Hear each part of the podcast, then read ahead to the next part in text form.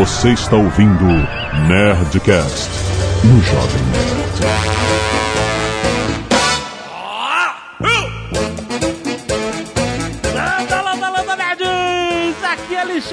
Antônio, Jovem Nerd, e eu não sei hackear o Kobayashi Maru. Olha aí, aqui é o Afonso Solano e o impossível é apenas o ainda não alcançado. Nossa, era isso que ia mudar a opinião das pessoas?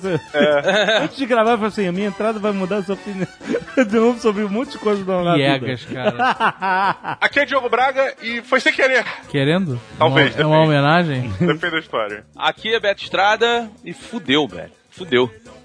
Tá bom. O que, que significa isso? Cara, é, é o que você diz nessas Cara, é- situações. Acho que é a pior entrada Pior, né? gente. Já gravada. Tá bom. Deixa eu contribuir então. Aqui é o Azagal, você que sabe não. Nossa, mano. Olha aí. Muito bem, nerds, nós estamos aqui para falar de sinuca de bico. Sinuca de é. Impossible Situation, sinuca de bico. É, saia português, justa. o português é uma merda, gente.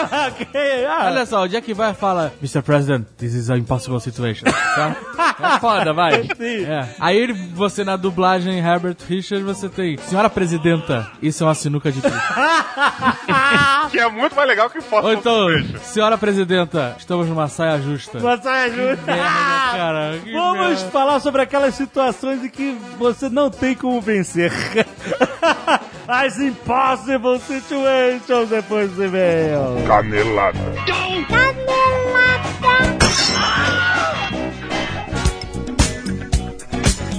Muito bem, senhor Vamos para mais uma semana de vez em Caneladas da Nerdcast. Yo! Sim, agora temos nosso, uma roda de convidados enquanto a Zagal está curtindo as suas férias intermináveis. Não acaba, né, cara? Já tá o quê? Um mês e meio nessa maravilha? tá, três meses já férias. É, é, é loucura. O euro tá barato, porra. Se ele tivesse nos Estados Unidos é que ele tava fudido. Exato. O euro tá barato. Muito bem, é pior que comida, tudo lá na Espanha é bem baratinho, então ele tá bem servido lá. É, cara, se bobear tá mais barato do que aqui. Não duvido. Não, claro que é, tudo é mais barato que aqui. Imagina. É. Sério, sério. Vai um site de imobiliária na Espanha e começa a ver os preços de casa e apartamento lá. Tu vai ficar Triste, né? com o cu no chão. e depois vai num do Rio de Janeiro ou São Paulo e compara. É, cara, isso aqui só tem milionário. Só tem milionário nessa Eu não porra. sei o que, que eu tô fazendo aqui, eu tô destoando, bicho. o que, que você é, afinal? Eu, eu sou um cocô. Todos, somos todos cocôs. Eu tinha que ter a hashtag, né? Somos todo cocô. Somos todos cocôs. Somos todos cocô.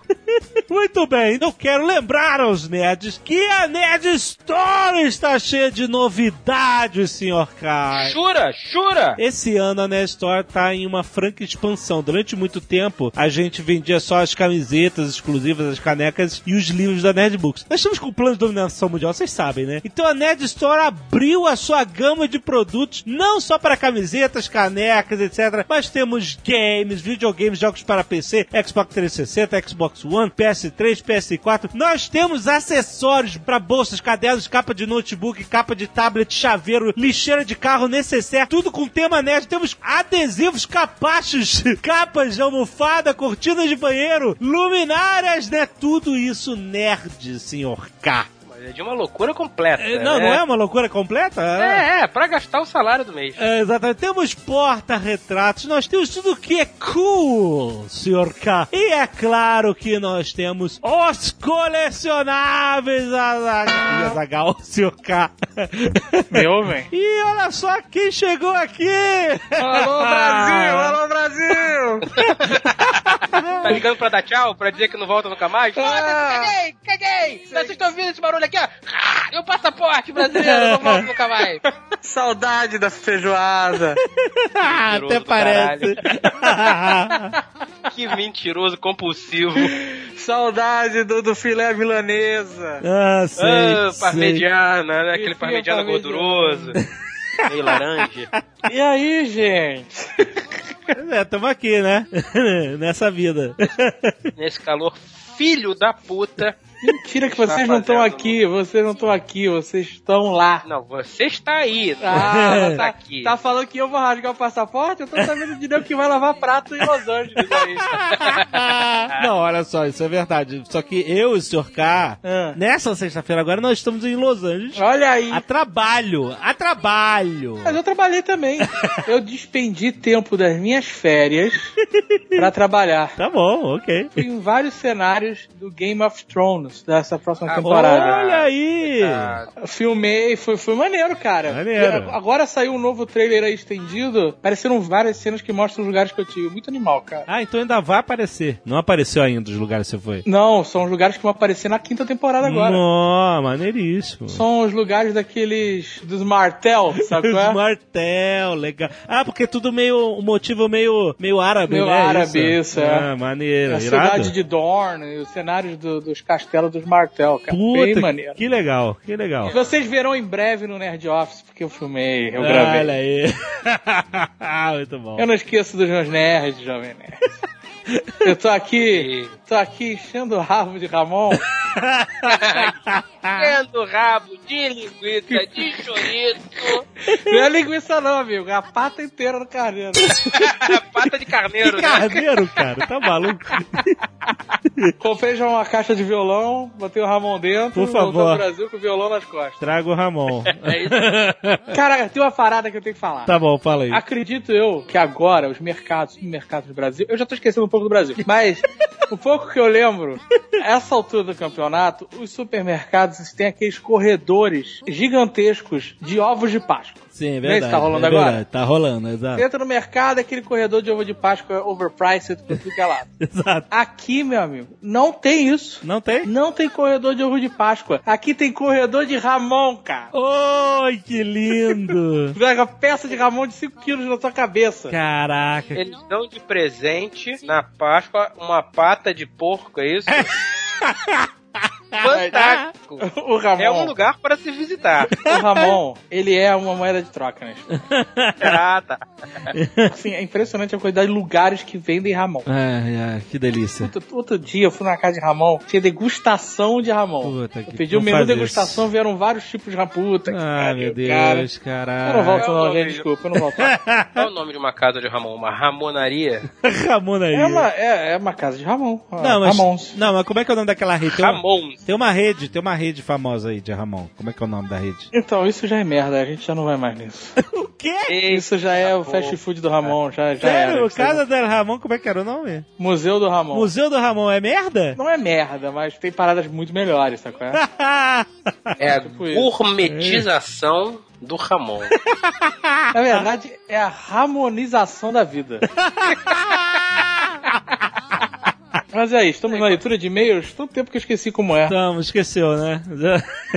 O que, que a gente tem que avisar? Eu tava falando da Net Store, das novidades dos action figures. Caraca, meu irmão. E tá, olha só, tá voando os action Ah, figures. já esgotou vários. Diorama do Hulk, Acabou já. irado da Iron, da Iron Studios, já foi mesmo. Já foi, já foi, com certeza. Cara, é maneiro. Mas apareceu coisa nova. Tem bonecos do Big Bang Theory, muito maneiros. Excelentes. Temos X-Men. Temos aí Tem o aqueles agarradinhos, agarradinhos pra colocar em fio. agarradinho pra colocar em fio. É aí. maneiríssimo. Batman, tem o Coringa. O bonequinho você prende, sei lá, no fio do, do, do fone, no fio do computador. Puta, eu achei muito maneiro esses agarradinhos. São baratinhos. Tem um Ultraman Ace também, maneiríssimo, cara. Vale a pena, vai, vai Tem pra lá. todos os gostos. Tem pra, pra galera de anime, de mangá, pra galera de heróis Quando é de que você vai pop. começar a trazer réplica de espada? Tom, eu vou resolver isso daqui a alguns dias lá em Toledo.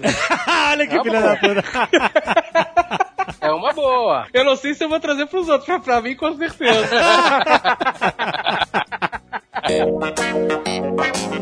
Tem também, senhoras e senhores, o nosso querido Léo Lopes, que lançou um livro, nosso querido editor do Nerdcast, rapaz. Eu quero fazer o jabá para ele aqui. Olha aí. do podcast Guia Básico, rapaz, que é o livro de autoria do nosso querido Léo Radiofobia, que está aqui conosco toda sexta-feira editando este Nerdcast. Cara, é muito maneiro. Ele escreveu como, tipo assim, tudo. O guia- É realmente o guia básico. Então, como você está querendo começar seu podcast, é, um- é uma leitura que vale a pena. Tem tudo sobre equipamento, sobre como fazer, sobre timing, dica de edição, assunto tudo. O cara entende podcast. Ah, se você quiser saber, em vez de ficar mandando e-mail pra gente, compra o livro do Léo, Exato. que é muito melhor. Que eu não vou responder esse e-mail, essa é verdade. Clica aí no post, tem link pra saber onde comprar. Tem também a página do livro no Scooby, tá? Pra você ver o que a galera que leu tá achando. Vale a pena, vai lá. Podcast Guia Básico por Léo Lopes. Excelente. E se você não quiser ouvir os recados e e-mails sobre o último Nerdcast, você pode pular diretamente para... 25 minutos e não esquece de comprar o livro em Muito bem, muitos e-mails, muitos nerds doando sangue, salvando vidas. Primeiro temos o pedido de doação para Maria de Fátima dos Santos Marcos. Clique aí no post se você quiser doar diretamente para ela. Também você pode doar para qualquer pessoa anonimamente. Eu quero agradecer ao Tiago Rodrigues, o Roland Pinsdorf, o Richard Culles, a Larissa Vidal, o Henrique Covatti, o grupo de motociclista AMM Maringá do Paraná. Muito bom, muito obrigado. Gabriela Pires, Fernando Shiraishi, Fábio Aparecido, Eduardo Martins, Eduardo da Silva Lima, Tormando Macedo, Cláudio Fiorito, Caterine Paiva, Alisson Vieira, Alexandre Rafael de Oliveira e Alberto Andrade. Muito obrigado, nerds, por doarem sangue essa semana. Eu queria agradecer aqui aos nerds do Scalpo Solidário, coisa que eu realmente não posso ajudar também. Ana Beatriz Martins, Gihana Fava, Júlia Rocha, Letícia Ferraz, Natasha Alves e Bolinha Vazio ali embaixo que está faltando um texto de alguém. Bolinha vazio. Não é bolinha, mas não tá faltando um homem invisível. Ah, então tá. Obrigado, Homem Invisível. muito bom, muito obrigado. Quero agradecer também as artes dos fãs, principalmente ao Roberto Kroll, que fez o Azagal de Aboy aqui, tocando guitarra com a pata negra aqui, com o Ramon. Ah, muito bom. o Lucas Firmino, que fez aqui uma arte do RPG Cyberpunk muito maneiro. O Diego Duarte, que fez uma Lotone congelado, estilo Futurão muito maneiro. O André Felipe, que fez pixel art de todos os personagens do Nerdcast Cyberpunk, ficou muito maneiro também. Que animal. O Yuri Rico, o Renan Costa Moraes que fizeram os ovos irados e o Ricardo Pérez que fez um prior da lenda de Rough Gunner. Muito maneiro, cara. Valeu, galera, por mandar arte dos fãs. Easy Nobre, 30 anos, Calgary, Canadá. Olha aí, Easy Nobre. Pode ler o e-mail do Easy Nobre? É a primeira vez que ele escreve? Não.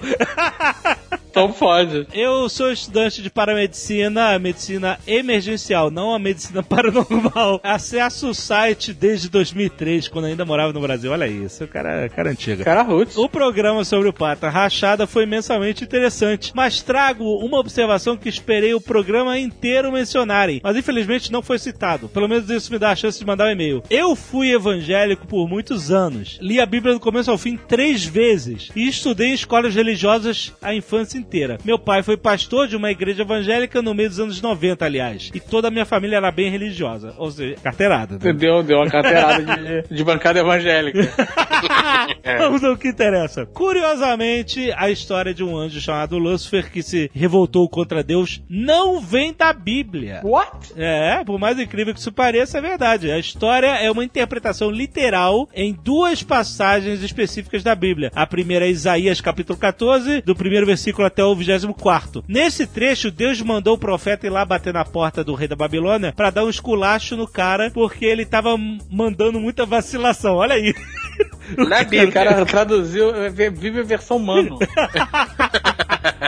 o profeta, então, como era comum nessa profissão, começa a filosofar, a poetizar a mensagem, dizendo que o rei era um cara fodão, mas que quis ser maior que Deus e por isso vai quebrar a cara. A segunda passagem que dá margem a essa interpretação é Ezequiel 28. Mesma situação. Deus mandou um profeta ao príncipe de Tiro para dar a mensagem que o cara era sangue bom, mas começou a fazer merda e agora vai se fuder. As passagens da íntegra estão aqui nesse texto que escrevi sobre o assunto ali. Ah, aproveitou para botar um link do HB do Hoje é Bom Dia do blog dele. Mas se você quiser ler, tá lá. Resumindo, pegando as duas passagens, tiraram completamente do contexto que estava acontecendo, interpretaram literalmente uma mensagem de cunho poético, cheio de exageros e figuras de linguagem, e bolaram esse dogma de um anjo soberbo que caiu. Se você ler as passagens, fica muito claro que o profeta estava dando um esporro na realeza. Não era nenhuma lição de história sobre a origem do diabo. Aí ele fala aqui, the, Caralho. the plot thickens, ou seja, a trama fica mais densa. A giripoca pia. A giripoca É giripoca pia, boa, contextualizou na linguagem do irmão.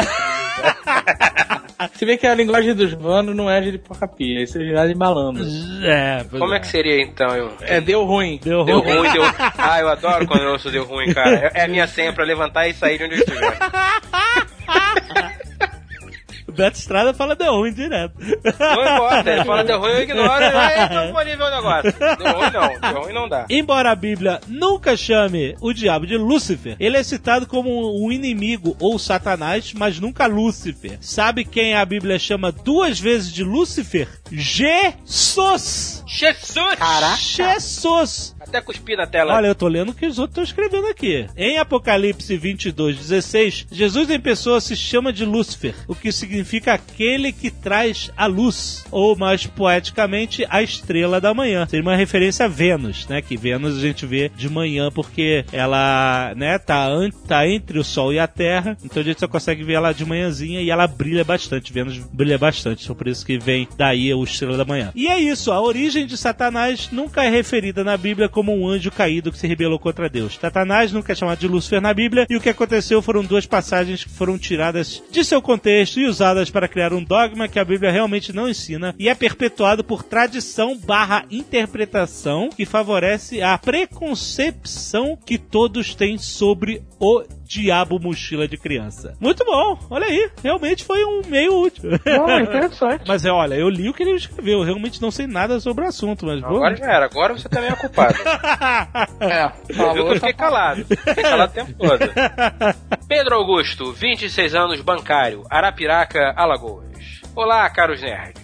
Ouvindo vosso excelentíssimo programa sobre o Tinhoso, me lembrei de uma história que aconteceu enquanto atendia clientes na agência em que trabalho, em uma cidade de interior, próxima à cidade onde resido. Eis que uma manhã fatídica, cumpria meu expediente resolvendo os mais diversos problemas relacionados ao mundo financeiro dos meus clientes, quando se aproxima um jovem, aparentando 30 e poucos anos, e manda a seguinte frase: Olá, gostaria de trocar o meu cartão Visa. Respondi: Olá, claro que podemos efetuar a troca. Este se encontra com problemas? E o cliente: Não, não, só não quero mais a bandeira Visa. Eu, contendo a curiosidade, mando: Ok, gostaria de uma bandeira Master? Cliente: Não, Master é da mesma empresa do Visa. Ah, ah. Explodindo de curiosidade, perguntei o porquê da insatisfação com aquelas bandeiras, ao que ele manda, meio desconfiado e falando baixo. Não sei se você sabe, mas a marca Visa começa com VI. é, que é o numeral 6 em romano. Ah. E na Bíblia, diz que aquele que compra e troca, identificado sobre o número 6, é o filho do diabo, que vem colocar os homens em perdição. Cara, não, pelo, na boa, quem, quem, o, o pastor que falou isso pra ele até que pensou um pouco, cara. O cara, né, cara. inventou uma história muito doida com base em alguma coisa. né? Aham. Contive o riso histérico que estava prestes a sair de mim naquele momento e arrematei com a seguinte frase: Tudo bem, vamos fazer o seguinte: vou pedir um cartão Cielo, que é céu em espanhol, e fica tudo resolvido. Friso ainda que na semana seguinte outra cliente compareceu com o mesmo problema. Caraca, cara. Tô falando, bicho. Uma maneira de interpretação de que o cara fala assim: ah, não posso comprar e vender lá do capiroto dos seis. Uhum. Mas é basta trocar o nome que tá tudo certo. A, a transação financeira é a mesma. Só que não vai pro capiroto, é isso? É, basicamente. Ah, cara, mas olha só, isso dava uma ideia de filme, hein? Ai, meu roteiro Deus de céu. filme, hein? Estilo Advogado do Diabo total. Com o Nicolas Cage, né, cara? Talvez. Eu não disse que dava uma boa história. Benjamin, 23 anos, teólogo, pastor e exorcista nas horas vagas. Meu TCC foi sobre demonologia. Olha aí. Curitiba, Paraná, 23 anos. Quando eu vi o teu no Nerdcast, pensei, vai ser irado. Meu TCC da faculdade de teologia foi sobre demonologia. O tema da TCC foi especificamente o sentido teológico da narrativa de exorcismo de Marcos V. Resumindo, eu tento explicar aquela passagem conhecida da Bíblia onde o homem possuído ou possesso por um demônio é chamado de legião. É uma passagem maneira. E por causa desse trabalho, vi uma canelada e uma interpretação diferente da passagem bíblica da Legião. A canelada se deve ao fato que Spohr falou que o diabo é uma ideia judaico-hebraico-cristã. Na verdade, não. O povo judeu não acreditava em outra divindade além de Elohim, Deus. Nem mesmo uma figura antagônica e maléfica. Deus era o senhor do bem e do mal. Isso muda quando o povo judeu é dominado pela Babilônia, que tinha tinha um panteão de deuses bem maior, já crendo numa figura que representava o mal. Depois desse cativeiro, o povo judeu assume essa visão de bem e mal como opostos e infundem na sua religião a figura de Satanás barra diabo barra sete pele barra gramulhão barra flamenguista. Ele botou, botou flamenguista. Ou seja, os judeus fazem um sincretismo religioso e assumem uma personalidade para o mal. O cristianismo então começa a nascer baseado já numa cultura onde existe uma figura re representando o mal e por isso achamos a figura do diabo muito mais vezes no Novo Testamento. Agora, uma sugestão para a interpretação da passagem que fala sobre o homem possesso pelo capiroto, que se chama Legião, é uma abordagem sociopolítica do texto. Antes temos que ver algumas informações dessa passagem. O homem é um judeu numa região que era pertencente aos judeus, mas que estava sob domínio de Roma. Os judeus esperavam um Messias que os libertasse do domínio de seus opressores, os romanos. Marcos, autor do relato, escreve para os judeus que estavam em Roma. Entendeu? É importante isso. Legião é um termo usado pelos romanos para escrever o nome de um batalhão de seu exército. Agora, parando para pensar, o texto diz que Jesus libertou um homem judeu possesso por um demônio chamado Legião. Bom, ele está terminando aqui. Ele fala que tudo isso que ele falou podemos ler como sendo um só demônio, mas prefiro uma abordagem diferente. E se na verdade Marcos estivesse falando que Jesus veio libertar os judeus dos seus inimigos, os romanos? O homem possesso simbolizava o povo judeu dominado pela legião, Roma. E Jesus seria como libertar o povo dessa possessão, entre aspas. Jesus seria então o Messias esperado que libertaria o povo de seus opressores. No final das contas, os inimigos e opressores eram demonizados. É ok. É, válido como tudo na Bíblia. É, É, a a margem da interpretação. pode se imaginar que Aceitável, é aceitável. aceitável até certo ponto. Cara, você tem que levar em conta o seguinte: ou você vai acreditar que o cara fala, meu nome é Legião, pois somos muitos demônios. Ou meu nome é Legião, pois somos muitos judeus. Ou meu nome é Legião, pois somos muitos romanos. É, Escolhe não- que você quiser, não tem jeito. Fica aí a, a interpretação da galera. Jovem Nerd. Ah, É muito interessante tudo, mas eu vou jantar. tá bom, vai Eu lá. vou aqui pedir o prato de Ramon do dia. Tá bom, vai. Ah, não, do dia não, né? Da noite, porque você já almoçou, Ramon. Não, mas eu como Ramon uma vez por dia. Tá bom. Em Ah, alguma refeição, café, almoço ou janta. Ah, é a janta. É o meu prato do dia, Ramon. Lindo isso. Bonito. Obrigado, Parabéns. gente. A gente volta aí Vai algum lá. dia desse. Seu Ramon del Diablo. Obrigado, Brasil. Obrigado, Brasil. Tchau. Vai lá. Tchau, tchau. Vai pra lá, vai pra lá. Thiago Fizz Belgian. Ai, caralho. Thiago Fizz Belgian. Thiago, você sabe que é você. Vá, você sabe que é você. 20 anos, estudante de Relações Internacionais, São Paulo. Escreva após escutar o Nerdcast 456 sobre o Tinhoso, em que o Tucano conta a história da mão do capeta na casinha de bonecas no Hotel Fazenda Vale do Sol. Olha aí. Coincidentemente, passei o fim do ano de 2009 neste hotel e também saí com uma história bizarra para contar. Ó, Uma bela noite, voltando de uma das atividades local, tava bebendo. Recebi no celular uma ligação da minha mãe, pedindo que buscasse meu irmão mais novo no parquinho com as casinhas. Depois de muito perguntar, encontrei o tal parquinho, local esquisitíssimo. Duas fileiras de casinhas de boneca de alvenaria, cada uma com dois andares pintadas totalmente de branco. Meu irmão brincava com algumas crianças ali perto e ao chamá-lo para voltarmos ao nosso chalé, fui desafiado por algumas crianças a entrar na casa da bruxa. Do alto do meu orgulho de um garoto de 15 anos de idade, desafiado por um grupo de crianças, acabei aceitando. A casa da bruxa ficava em um pequeno morro, um morreba, logo atrás das casinhas brancas em que imagino que a história do Tucano tenha acontecido. olha aí. No topo do morreba havia uma espécie de casa sem porta, muito alta, muito engraçada, não tinha nada. Com o pé direito um tanto elevado e cujo guardião da entrada era uma horrendoa estátua de pedra de São Francisco. Como é que ele sabe que era São Francisco? Mas tudo bem. Lá dentro, no pequeno espaço sem luz alguma, era ocupado por diversas esculturas religiosas, todas de pedras extremamente rústicas. No centro, uma estátua no mesmo estilo das outras, mas desta vez retratando um tipo de Jesus sentado em um trono com uma coroa sobre sua cabeça. Lá estava eu, em um cubículo religioso bizarro, iluminado só pela luz do crepúsculo. Nossa. Quando ouço o som de metal batendo em metal bem próximo dali. Tá vendo? Era um panelaço. Ah, Fiz o que qualquer ser humano.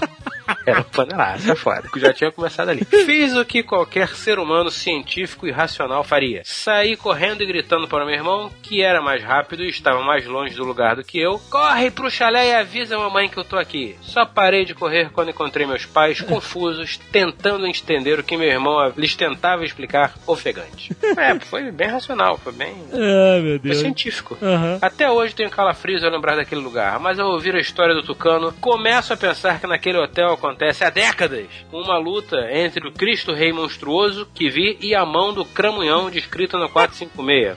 Provavelmente expulsa da casa da bruxa e exilada nas casinhas de boneca do parquinho. Oh, meu Deus do céu, cara. Aqui tem uma nota do Mal Roboto falando: Esse não foi o único e-mail sobre acontecimentos estranhos no Hotel Fazenda Vale do Sol, mas quatro pessoas mandaram mensagem sobre assombrações na mesma casinha de boneca. Não é possível, cara. Ou seja, o Hotel Vale do Sol, depois desse, dessa leitura de e-mails, vai falir, mas tudo bem. Foi mal aí seu hotel Ah, fazendo. a culpa, sabe de que é? A culpa é do filho do caseiro que fica sacaneando todos os ossos dessa merda há 20 anos. Provavelmente. Provavelmente.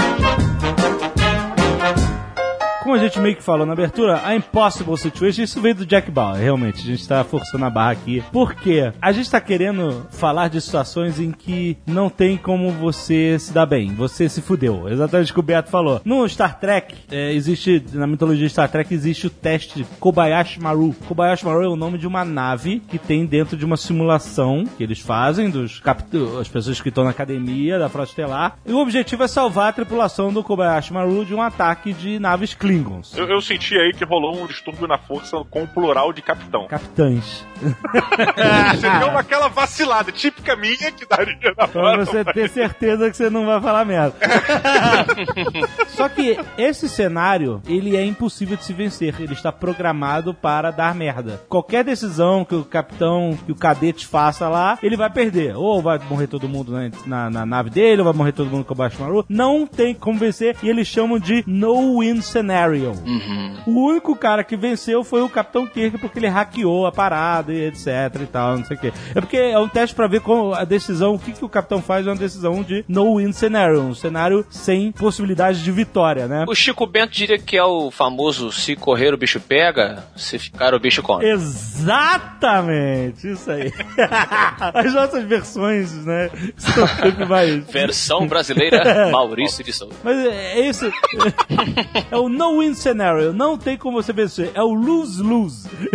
Lose situation. Olha E, aí, e- olha e aí. nesse caso, quando vem uma situação dessa, a pior coisa que você tem a fazer é tentar consertá-la. E, e não dá, não dá. Depois, né? Você tem que aceitar o resultado. Tem. E seguir em frente. Não, normalmente quando você tenta consertar, você vai piorando cada vez mais, né? Eu chamo isso de dar uma de, de, de braguinha.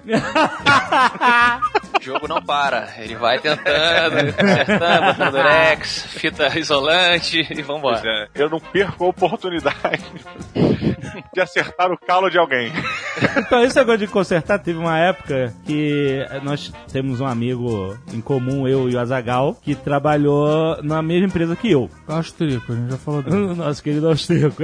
Já contou essa história anos atrás, mas Mas é uma boa história pra ilustrar o que é uma possible situation. E aí o que acontece? O, o nosso amigo. Era na época do MSN. MSN, exatamente. Vocês não lembram disso, pessoal? Então eu, então eu e eles trabalhávamos na mesma empresa e aí um dia chamaram ele. é, Ah, tem duas Impossible Situations. Tem uma com a Zagal e tem outra que foi dentro do escritório. Então você conta a sua impossible situation, eu Eu vou contar primeiro a minha, que foi aconteceu antes. O chefe, no final do expediente, acho que era uma sexta-feira, chegou e falou assim: Não era sexta-feira. Não era sexta-feira. Você lembra? Parabéns. Era um dia Caraca. de semana, eu lembro que ele ficou na merda, assim. Dia de semana é sexta-feira. Não, é não. A sexta-feira ele praticamente acabou a semana.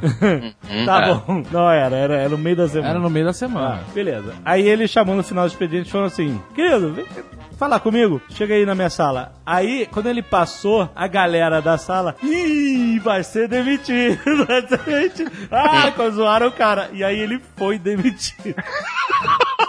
Caralho. Então, já criou a primeira Impossible Foi Situation. um clima merda. clima merda do cara. Mas aí, ele saiu da sala do cabisbaixo e vocês sacaram que ele foi demitido ou ele falou? Eu não lembro, cara. Eu sei que. Eu acho que falou, porque ficou uma situação mega chata. Gente, Se fosse eu, eu provavelmente continuaria zoando o cara. não. Coitado, cara. Ele ficou triste mesmo. Não, mas não seria por motivo, assim, não é uma opção que eu faço de vou massacrar você. É, é tipo assim, eu não ia perceber alguma situação, tipo, que ele tinha sido demitido, ou ia tentar fazer aqu- daquilo uma brincadeira e tal, e ia dar É. merda, ia continuar estragando. a E aí eu falei com o Azagal no Mandou uma mensagem, né? Assim, ele falou assim, ó, "Ih, ó, o Austríaco foi demitido, caralho. aí eu comecei, porra, que foda, né? Que merda. E aí vira e fala, e aí, Austríaco, beleza? Qual é a boa, né? E aí volta pra janela do Alexandre, puta, mas é foda também, né, cara? O cara não corre atrás, não sei o que lá. Aí volto pra janela do Austríaco, volto pra janela do Alexandre, aí volto pra... Aí eu não- já não sabia mais em que janela ele tava e botei assim. Mas também, o problema do austríaco, eu dessa maneira, mas também o problema do austríaco é que ele não corre atrás. Aí eu mandei o send e fiquei- sabe quando você manda o send e você acha que tem uma coisa errada? e aí veio a resposta do austríaco falando: Eu acho que você escreveu na janela errada.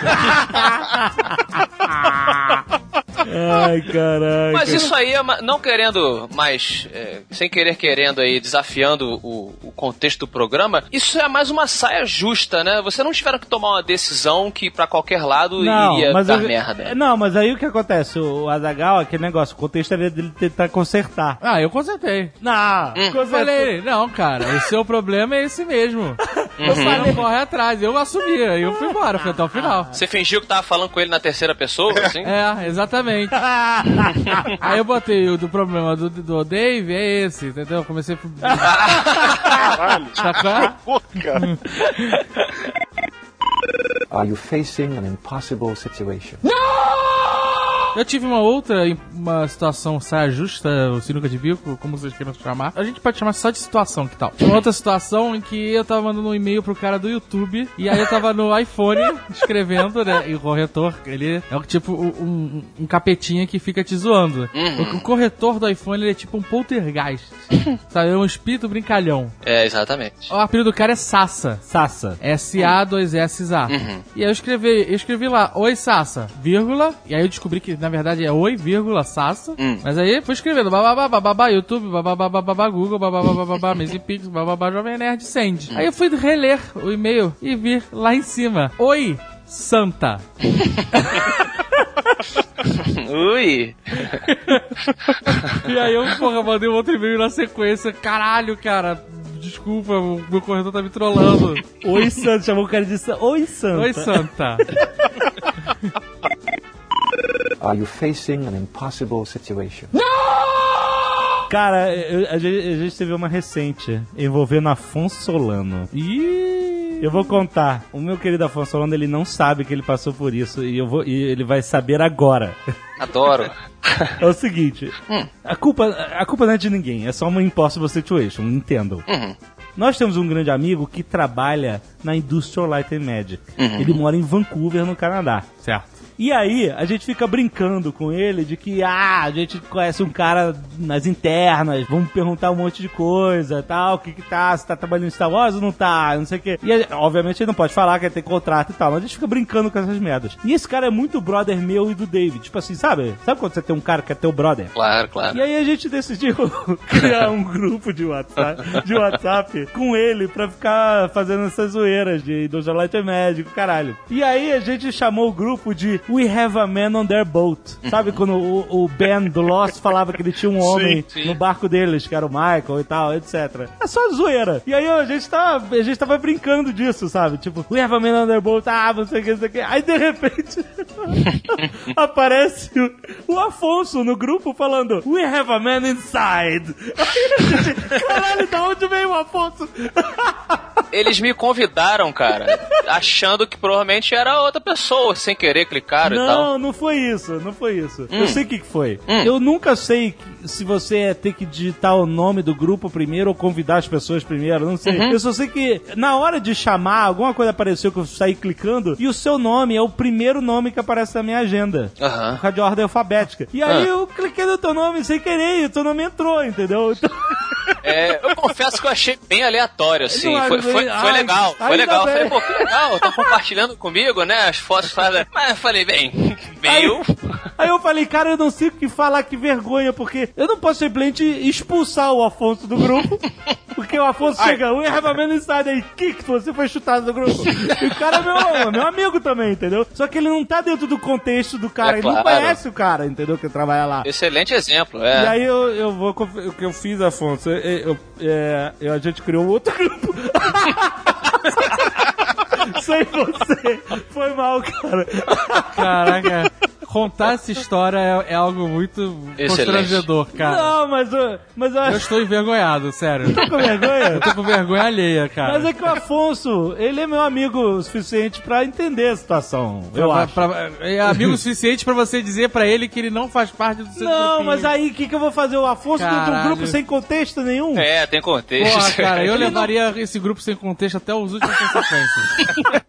Levaria. Eu falei, É o eu vou- estilo George Constanza de mentira. Você vai levar até o final. Errou, assume o erro. Aí é até o o quê? Você final. ia ficar criando conversas falsas? Tipo, Não, aí, fica galera- lá, né? É, vai até o final. Ou deixa o cara no grupo, pô. Ah, então. é, é, de- LOL. Afonso, desculpe por essa. Foi uma hipótese recentemente. Caralho, que terror. O próximo livro do Afonso, o vilão se chama o Tony a partir de agora. Botando escrito ao contrário, né? Inoto, né? Inoto. Ai, ai. Um Inoto sem noção. Vai ser o. Isso é uma característica do Alexandre. O Alexandre, quando ele percebe que uma situação pode ser esclarecida e acabar com todos os ruídos, vem dele o lado paladino e ele resolve jogar a Ah, cara, eu acho isso uma merda. Eu sou sempre a favor da mentira. Sempre. sempre, cara. Ah, então vou lembrar aqui, vamos lembrar de um impossible situation também que passei com vocês dois, envolvendo um churrasquinho muito, muito legal. Nossa, é Ah, estamos verdade. Lavando, lavando roupa suja? Essa história já foi esclarecida. Essa já foi lavada. Já foi esclarecido e as pessoas envolvidas são amigas também, levaram super na boa, mas foi engraçado. Por quê? Eu não lembro. Olha o Dave mentindo aí, cara. Eu lembrei agora, eu lembrei. É a história do bigode? É. Ah, É, sim, é, sim, é, sim, Saímos de uma, de uma campus party e tal. Quando tava acabando, nós temos uma grande amiga que mora em São Paulo. E ela, depois da campus party, virou e falou assim: ó, vamos fazer um churrascão lá em casa e tal. Eu e meu marido e uns amigos. Atenção para as palavras-chave. Uma delas é churrascão. Sim. E aí ela falou, pô, chama o Alexandre e o Dave, que a gente nunca se conheceu propriamente e tal, vai ser bacana, um monte de amigos e tal. Eu falei, porra, beleza. Só que no fundo gente da minha cabeça. tinha avisado, antes tinha avisado que a gente ia sair bem tarde. A gente ia chegar lá por volta de quase uma da manhã, mais ou menos. É, porque é Campus Party, relação. É, e ela falou que não, tá, tá ótimo e tal. Só que quando eu disse sim, talvez cansado de horas e horas com todos vocês, me divertindo na Campus Party, o fundo da minha cabeça me lembrou que o perfil desse casal amigo nosso não se encaixa muito com o perfil do Alexandre e do David no sentido gastronômico. Em que, em que situação? Eles gostam de fazer churrascos muito tardes e com muitas etapas e muito longos. Aham. E muito homeopático. Muito homeopático. Eu falei, É como se anões fossem jantar na casa de elfos. É, é exatamente isso. Eu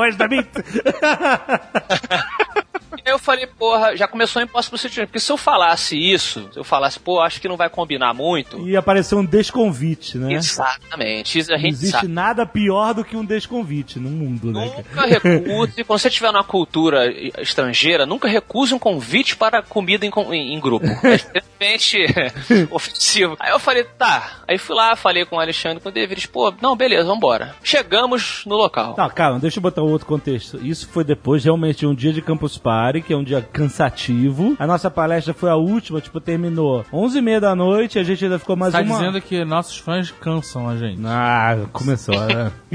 claro que não. Foi um dia cansativo, porque a gente ficou o dia inteiro na rua. A gente estava muito tempo sem comer. A gente, depois de- da palestra, ainda ficou mais uma hora falando com a galera e tal, Tava não com bafo, né? Já tava com bafo. Então a gente tava realmente faminto e exausto. Fica exausto, cansa. Sabe que cansa? Sabe que. Sabe o que? Eu vou, vou abrir meu coração agora. Olha aí, posso você de Eu vou criar. Sabe o que cansa? É ter 150 pessoas ao mesmo tempo falando seu nome e cutucando você. É, então, isso é difícil. É verdade. Assim, eu, eu vou, eu vou aproveitar esse espaço que eu tenho aqui pra falar sobre isso. tá bom. Se você está lá e eu estou falando com a galera e batendo foto, não precisa me cutucar. Eu vou falar com você em algum momento. É, é. Em segundo lugar, se você está vendo eu bater foto com outras pessoas, corte uma etapa. Não pergunte pra mim se eu posso bater uma foto. Eu estou lá pra isso, gente. Então é só pegar a máquina. Terceira regra, eu vou criar a regra agora. Terceira regra, se você tem um Android, já deixe ele pronto. Por favor. Porque ficar cinco minutos na pose da foto esperando bloquear e desbloquear a merda é um saco. Quarta regra, se você quiser bater a foto realmente, não guarde a porra da máquina no último bolso da mochila. Deixe na mão. Por favor. Eu acho que ela tá falando isso porque é pra uma pessoa, uma vez ou outra, tipo assim, a pessoa para você na rua, abre o mochila pegar a máquina, tranquilo. Só que quando a gente tá surrounded com um milhão de pessoas, a gente, né, a gente quer falar com o máximo de pessoas possíveis. Então, e facilitem a vida do profissional. Isso, na verdade, facilita a vida das outras pessoas também que estão esperando, né? Exatamente. E, e gritando, Azagal, Azagal, Azagal, Azagal, Azagal, Azagal, Azagal, é. Mas a gente, a gente fala... Aí você bate a foto, eles param. Uhum. Você vai bater a foto, eles param de cutucar de falar. Uhum. Azagal, Azagal, Azagal, Azagal, Azagal. Exato, exato. Aí bateu a foto, Azagal, Azagal, Azagal. então, só deixando claro, uhum. a gente vai falar com vocês, galera. Só Mesmo que não querendo, a gente vai falar. Mas o fato é que a cutucar, sabe? Imagina, você- 100 pessoas cutucando, Não é, me incomoda cutuca. um pouco. Não me cutuca. Mas a gente tá lá pra vocês, com certeza. Mas então, a gente fez isso nesse dia, ficou falando com a galera. Super cansado. Su- É, e era, sei lá, meia-noite, meia-noite e pouco, e a gente, caralho, a gente janta, não tínhamos jantado, cara. E eu, claro, quando fiz o convite, sabendo do perfil de todos os envolvidos, fiquei preocupado, né? Porque, pô, a galera tá com fome e tal, mas vambora. Vambora que vai dar certo, não quero ofender a pessoa que fez o convite. Chegamos no local. É, chegamos todos nós, não foram só Sim. o Alexandre e Dave, foram, sei lá, seis pessoas que É chegaram. que o Guga, sim. o Guga foi com a gente. Alexandre, Dave, Guga, Afonso, Diogo e Beto. Eu não tava. O Beto não tava. Então, aí chegamos lá. É, enfim. Beto não se mistura, vocês sabem disso. Vamos falar.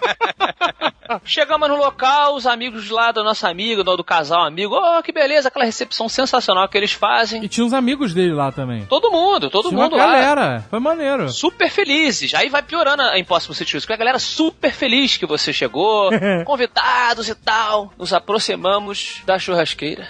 Dave, descreva o que havia na churrasqueira. Então, é, é difícil escrever, porque foi, foi um momento bem triste, na verdade. assim. O bigode tava lá, super simpático e tal. E aí tinha uma grelha da churrasqueira. Bigode era dono da É o casa. dono da casa, assim. Sim, ele e a esposa. E aí tinha uma linguiça. Mas a- aquela linguiça fininha, sabe qual é? Não é aquela linguiça de churrascaria. Não, não, aquela gourmet. A gourmet. É, gourmet. degustar, degustar. Porque, de novo, o estilo deles é esse. Ele vai sentar, ele vai começar a oferecer as bebidas e tal. Aí ele vai trazer aquela linguicinha especial de, sei lá, de onde Curgala que ele trouxe e falou: ó, Dave, prova essa linguiça. É essa linguiça? A francesa. Aí vem um, peda um pedaço. Cara, assim, eu ia ter que comer muitos pedaços pra me Muitos satisfazer. Muitos, assim, tipo um caminhão, sabe? Exato. Se vê aquele, Exato. aquele um pedacinho com uma gota de mostarda de É, sabe?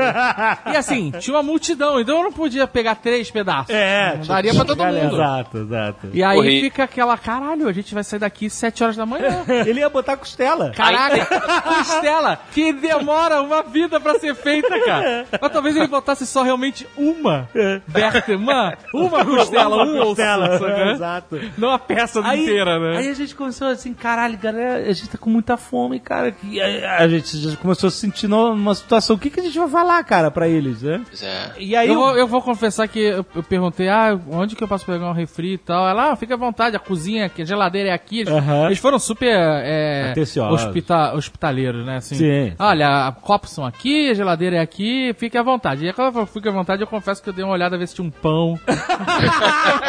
Ou um biscoito, sabe qual é? Ou um Creme miojo, cracker, sei né? lá.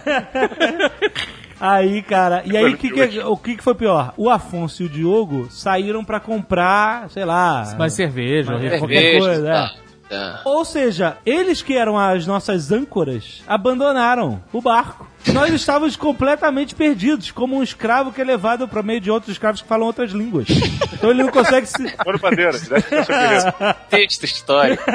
Então, quer dizer, a gente- ob- obviamente, todo mundo estava sendo muito legal, os donos da Tava casa. agradável. Estavam agradáveis, mas a gente ainda não conhecia Mas era como se a gente fosse o pinguim do pica-pau com fome num ambiente agradável.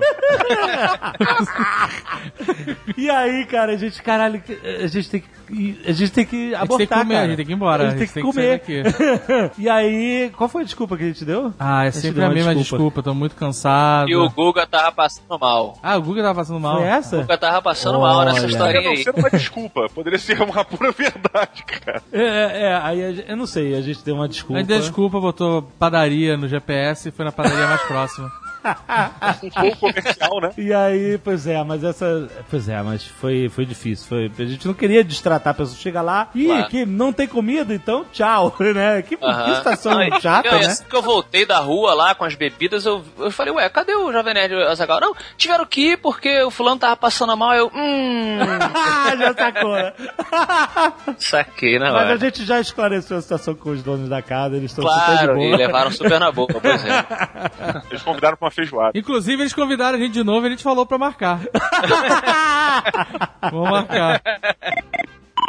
Are you facing an impossible situation? Eu tenho uma situação de desconvite. Você tem uma situação de desconvite. Não cara, minha, mas que que a gente conheceu. Desconvite horrível, cara. Então, eu vou, eu vou contar aqui e a gente vê se fica ou não no programa. Todo mundo sabe que a gente foi convidado pra festa do Paulo Coelho na Itália em 2012, certo? Sim. Sim. É, nem todo mundo sabe disso, maluco. Ah, a maioria das pessoas acompanhou, que a gente foi lá na festa do Giuseppe e tal, a maioria das pessoas sabe. Sim. Nós fomos convidados e tal. Sempre que o, o Paulo Coelho escreve pra gente, ele escreve pra mim, pro Alexandre e pro Eduardo Esporco. Né? Ele sempre copia os três e a gente sempre conversa na galera. E aí, nas vindas e vindas de e-mail, o Paulo Coelho fala assim: olha, o Giuseppe quer convidar vocês pra irem lá na festa da Montegrappa. Isso. E aí ficou todo mundo felizão. Sim. Fomos nós, ficou o Paulo Coelho e ficou o Eduardo Esporco. Aham. Só que o Giuseppe quis convidar os dois gordos do programa que ele assistia em português e que ele achava engraçado. Sim. E o Paulo Coelho aumentou o convite pro Eduardo expor. Sim. E aí chegou no momento de comprar passagem, não sei o que lá, e não tinha Eduardo expor na lista. Puta que pariu. Tinha só dois gordos do Jovem Nerd. E aí o Paulo Coelho teve que soltar essa, olha. O, o italiano se enganou e na verdade só convidou o David Alexandre. Nossa, ai meu Deus, que Foi vergonha. horrível, cara. Que pariu. O Eduardo tava empolgadão. Ele tava empolgadão pra ir, cara. Foi horrível, horrível. Ai, O casaco. Ai, que chato, pois é, não foi, né, cara? Dudu, Dudu, Boris. Ah, a gente não tem nada a ver com isso. Não, não tem nada a ver com isso, mas. E o Dudu tá rico, tá rico. Se quisesse, podia ter.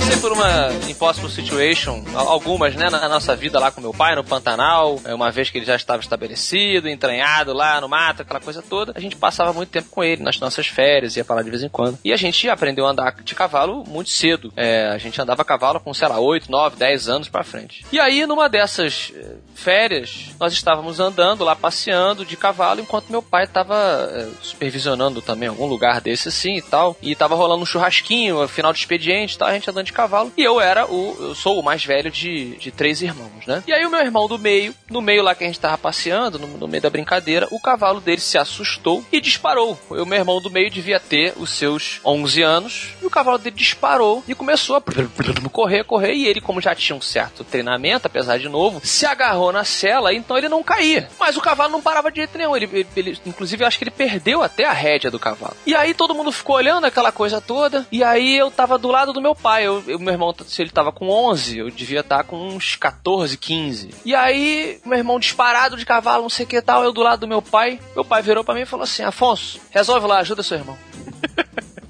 que que eu vou fazer? Hum. Eu tenho 14 anos, estou em cima de um cavalo, meu irmão está desembestado, correndo pela fazenda. Meu pai, figura de autoridade, com os olhos dizendo: Não me envergonhe. Fala para mim, Afonso, resolve lá. Esse é o momento da jornada que- do herói, onde o herói nega o destino. Mas é, cara, era muito desconfortável. Aí eu olhei pro meu pai como se fosse, pai, o que, que eu vou fazer? Eu não sou o Beto Carreiro, não vou emparelhar com ele, do meu cavalo com o dele, e pegar a rédea do cavalo do meu irmão e puxar e tal. E aí eu, tá bom, pai. Mas peraí, o cavalo tava correndo em círculos ou ele tava aí? Porque, né?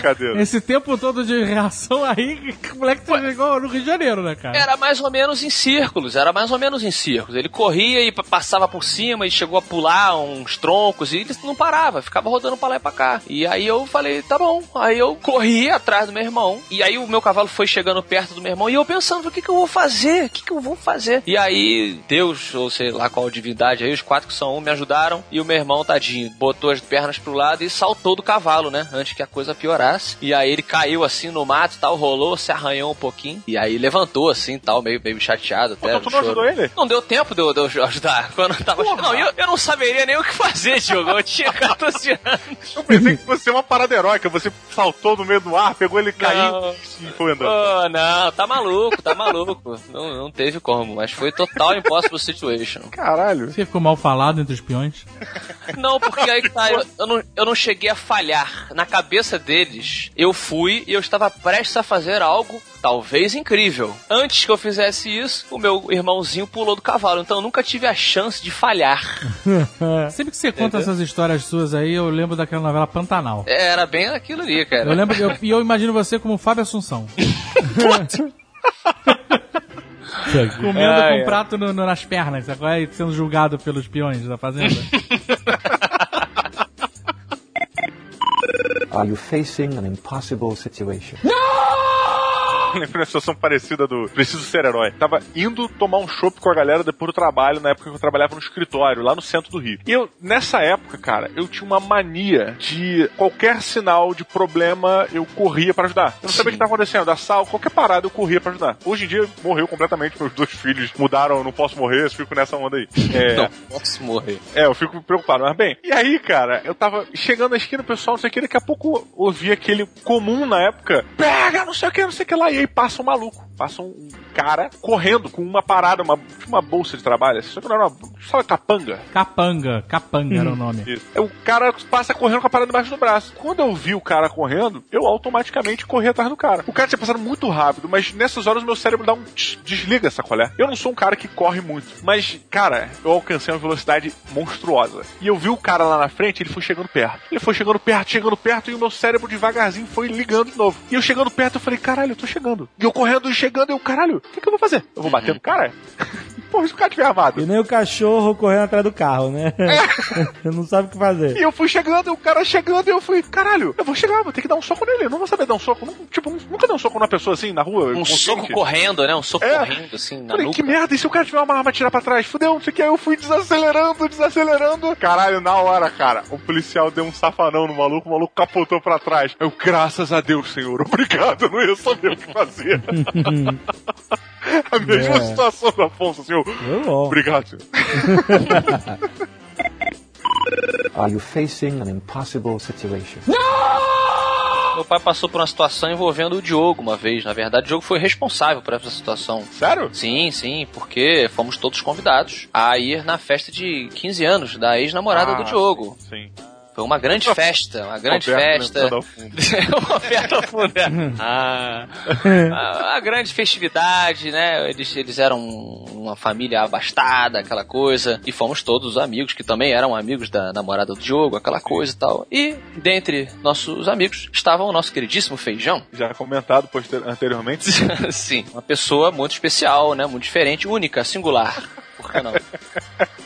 E, e- nessa festa, nosso querido Feijão decidiu ir de terno branco, porque ele é o Ele Feijão. decidiu várias coisas nessa festa, né? Várias coisas. O cara é excêntrico, pelo visto. É, É, total. cara, ele hoje é bailarino, cara. Tipo, ele era TI e hoje ele é bailarino. Exato. E aí ele, de terno branco, resolveu beber bastante. Estamos todos festejando na festa, tá? Ele festejando resolveu o tomar o aniversário. primeiro porre dele, cara. Primeiro porre da vida dele.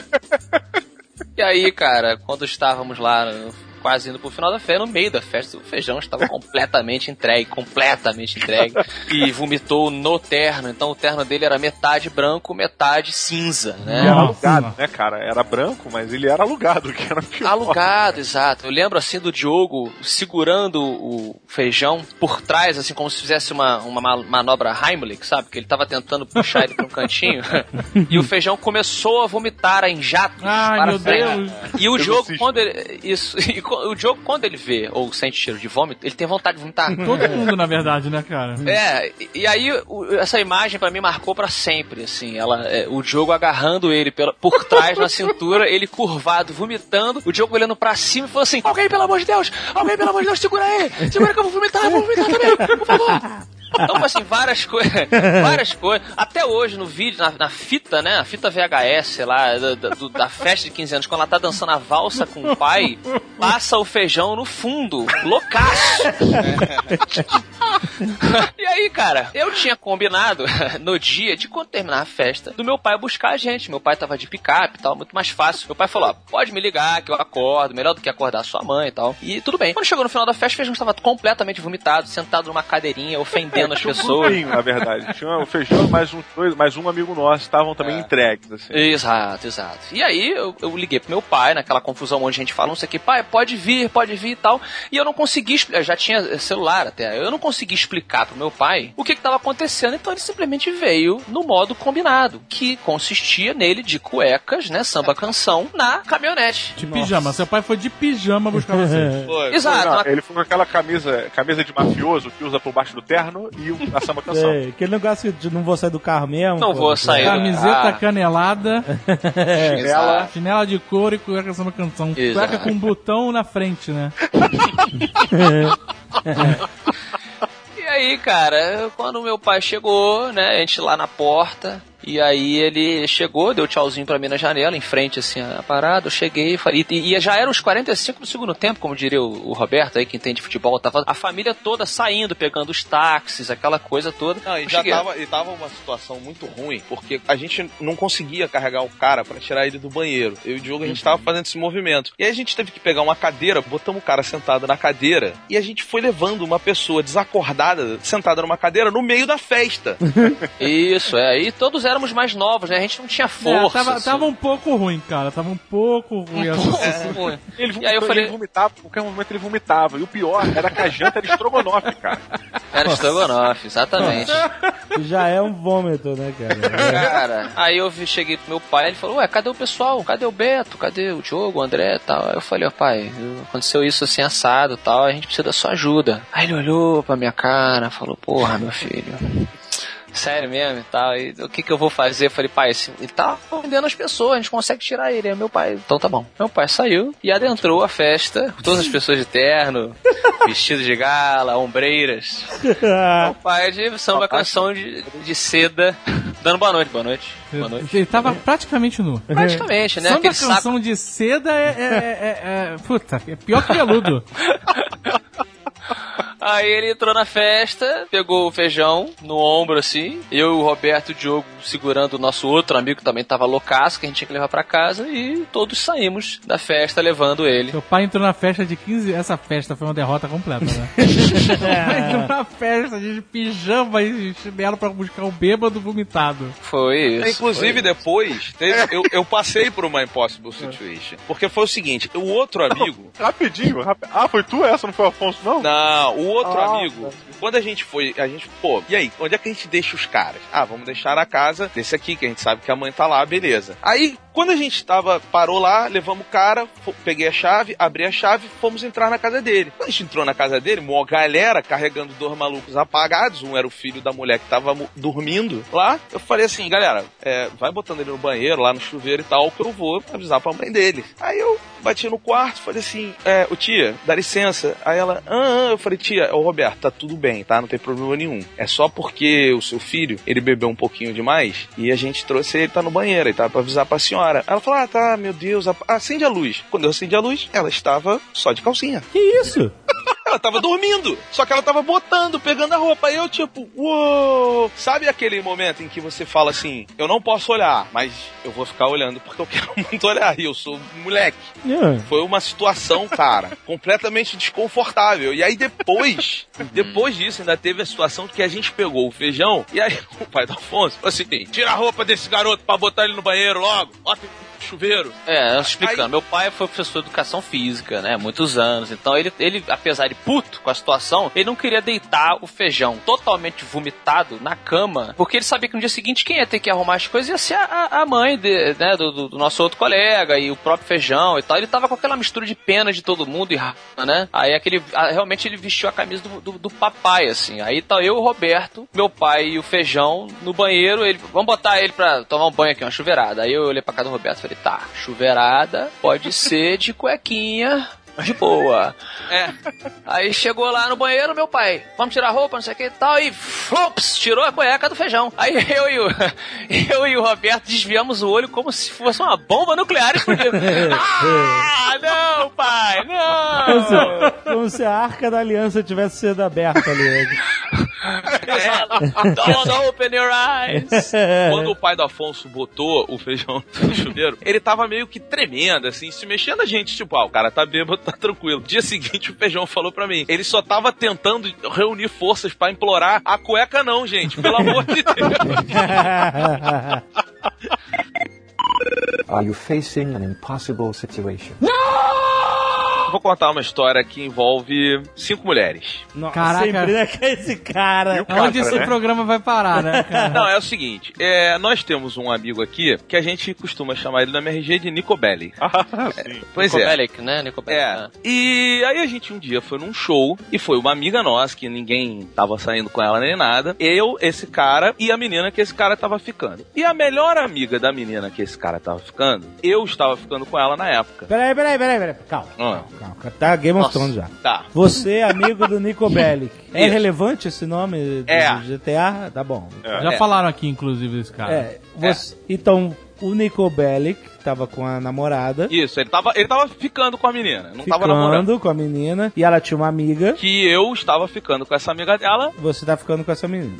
Isso, Ok. só que a amiga dela não foi. Não, peraí, que amiga dela? Vamos usar a narrativa a nosso favor. É, a amiga é. dela é. Vamos né? dar nomes aos. Vamos dar aos nomes envolvidos. fictícios. Vamos, vamos, vamos, vamos. Bellic é o nome, ok. Nico Belli que estava pegando uma menina que nós vamos chamar de amendoim. Ok. Amendoim. Caralho. Caraca. Automaticamente o mamilo dela ficou preto. Tô amarrado, né? Pontinhos brancos de sal. é, mamilo salgado, mas. Eu tô chamando de amendoim porque era como, como nós a apelidávamos. Cara, vai ser muito ruim isso pra você, mas foda-se, é tu que tá contando. E aí, amendoim tinha uma amiga. Vamos chamar de a, a Sonsa, tá bom? Sonso. Não, Caralho, eu posso ir embora agora? Posso, posso, posso. você tá com vergonha já, cara? Porra, eu tô preocupado com o futuro, cara. Excelente, excelente, Beto. Então o vamos lá. Nico Bellic estava ficando com amendoim. E, E a e- você- era amiga da Sonsa. Estava querendo a Sonsa, mas a... Não, eu, eu estava já, eu Tava. já saía com a Sonsa. Só que ela não foi nesse dia. Ela não foi nesse dia, Tá exatamente. bom, ok. Então, fomos todos nós, chegamos no show, muito legal e tal, estamos nos divertindo, quando de repente eu sinto uma mão na minha bunda. Eu falei, olha, que curioso. Olhei pra trás, olhei pra trás, é o What is pessoal- this? esse é nosso o amigo Nico Bellic Ah. estava, eu vi, tá? Eu bunda, não? pegando cinco mulheres ao mesmo tempo atrás de mim. Que isso? Enquanto a amendoim estava no banheiro. Que isso? Mas quem botou a mão na sua bunda? É. Não, ele, ele fez de sacanagem só pra me chamar a atenção. Ah, tá. Ah, Pera, uma peraí. brincadeirinha. Parabéns pra esse cara, hein? É, pera aí, essa história tá estranha pra O caralho. cara estava pegando cinco mulheres ao mesmo tempo. É tipo um pornô japonês de tentáculos e língua. É. E ele ainda teve tempo de bulinar você. Caraca, de todas as opções. Não adianta nada você pegar cinco mulheres se você não puder mostrar para alguém. É verdade, é um ponto. Eu, eu não vou me contentar em dormir de noite pensando nisso. Tipo, não, preciso filmar ou mostrar, ou, tipo, Beto, olha essa Cara, porra aqui cinco agora. mulheres, isso não tem cabimento na Terra, cara. Mas assim, ó. Ó, Beto, ilustre, Beto, precisamos de- que você Mas nos assim- ilustre com suas palavras como é ficar com cinco mulheres ao mesmo tempo. É, eu não... não- é, não, Calma. não é possível. Não, o Diogo Afonso conhecem essa pessoa e essa história. O lance que aconteceu, a gente chegou no show e ele ficou com uma menina lá enquanto a amendoim tava no banheiro. E aí chegou um cara em cima da outra menina e quis pegar. E elas falando não, ele falou, tá comigo. Aí o cara falou, pô, mas você tá com essa. Aí ele foi, não, beijou a outra. Aí ele foi, ele falou, pô, mas e as outras? Ele falou, eu fico com todas. E aí o cara duvidou e as mulheres aceitaram, entraram na onda e ele beijou as cinco. Caraca, o outro cara devia ser o Shrek, né, cara? Cara, se eu te mostrar o Nico Bellic, tu não Tu acredita. não vai acreditar na história, cara. Que ele é feio? Tipo o Nicolau É isso? O homem não é bonito. Beleza não é uma característica masculina. exatamente, Mas é que ele exatamente. não é um perfil atraente para as mulheres, tra- no modelo tradicional. Mas ele é o nicobélico, ou seja, ele dá um jeito. Mas era um cara bom de lábia, sempre foi. Aí, o que que acontece? Aí ele tava lá e eles ficaram curtindo lá. Eu, eu cheguei perto dele e falei assim: Ô Nico, você sabe que a amendoim tá aí, né? E ela vai voltar. Ele falou assim: Ah, cara, é. Tudo na vida é uma escolha. Eu não vou abrir mão disso aqui. Falei, é justo. Mas a mulher é foi bem- cagar? A mulher foi cagar porque ela tá morta pra caralho. Não, era um show, cara. Aí você Foi pegar aquela... pipoca, comprar cachorro quente. Aí, ele virou pra mim e tal, eu tava com ela, eu falei, ah, cara, fica aí, beleza. A mulher voltou, a amendoim voltou, viu, ficou um clima de merda, mas ele tava cagando, aí ele chamou, chegou pra mim e falou assim, olha só, a parada é a seguinte, já combinei, a gente vai pra algum lugar, bora. E aí, a, gente, a gente, cinco mulheres e amendoim? Não, cinco mulheres, Não, não. ele e eu. Nossa, Ah, tá. que confusão. Hum. Aí, Amendoim foi. foi... amendoim ficou, viu, largada. ficou chorando, parada, Pô, esperando filha, esse teu amigo bem, né? Que amigo, hein? Nicobélico, cara. O nome não, Não, é. ele é um bom amigo porque ele chamou o Beto, ele não é um bom namorado. Amigo, ele é um bom amigo. Aí, eu me vi numa situação, eu falei, bom, ele acabou de, né, destruir o coração da amendoim. Exato. E é a melhor amiga daquela menina que eu quero começar um relacionamento. Olha aí, olha aí a intriga política. Olha aí o House of Cards. É, do outro lado, temos cinco mulheres. Ah. Que dá uma média de duas e meia. Pois é. E aí eu fiquei naquela situação. Duas e meia. Eu fiquei na dúvida, falei, o que, que eu faço? Falei, cara, porra, tá Mas eu não tô entendendo qual é a sua possível eh, opção. Ele, ele- se ele fosse embora com a suruba do Nico Bellic, a amendoim ia contar pra sonsa. Ah, ia, ia dizer que você também é escroto. Claro, claro, me desculpe. Isso é um grande É, escroto, filha da puta. Politicamente, exatamente. politicamente falando, ia ser ruim pro mandato dele. Pois é. E aí eu fiquei naquela situação. Eu falei, cara, não sei o que eu faço, não sei o que eu faço. Pô, espero o show acabar, né? Fazer Certo. o quê? Me dá tempo pra pensar. Ah. Chegou no final, eu falei assim, não, vou ser um cara direito. Falei assim, não vou, não vou, Olha aí. Eu já sei onde vai terminar isso. não vou, Você não pegou o amendoim. Calma. Aí ele virou pra mim e falou assim, pô, cara, mas... Eu falei, não vou. Ele falou assim, pô, cara, preciso de outro pênis aqui e tal. Assim? E eu falei pra ele, eu acho que você deveria ir, mas ao mesmo tempo eu acho que, né, você vai maltratar muito o amendoim e tal. Ele falou, pô, não sei o que, não sei o que. Enfim, acabou que ele não foi, ele voltou conosco. Imagina todo mundo dentro do carro, situação linda, né? Ele abandonou as cinco e voltou pra amendoim. Abandonou as cinco. Não, não, não voltou pra mim. Não, peraí. Não, não, não. Debbie Voltou, Lloyd no final do voltou filme, né? todo mundo no carro, amendoim chorando, sentado ao lado dele, Ah. por causa daquela cena que ela tinha vivido. Meu Ele Deus. completamente sem graça e eu rindo porque era o que dava pra fazer. Chegou no dia seguinte, e aí. Tu rindo, mas tá chorando, cara. Ah, cara, mas ele tinha feito uma merda muito Esse é o Roberto. Caraca. Beto é meio sem noção, Beto é meio sem noção. Só que o que, que acontece no final dessa Impossible Situation? Dia seguinte, meu telefone toca, eu tranquilamente vejo, escrito na tela do celular, é a Sonsa. Falei, ah, que legal. E aí, tudo bem? Tudo bem ao caralho que você é um escroto, porque eu já sei o que você fez ontem. Caralho, se fudeu. Porra! Falei, peraí, peraí, eu não fiz nada. Inclusive, eu disse que não ia fazer. Tá bom, Nicobelli, que é muito fofinho pra fazer isso, com certeza foi ideia sua. Nunca. Caralho. Nunca mais.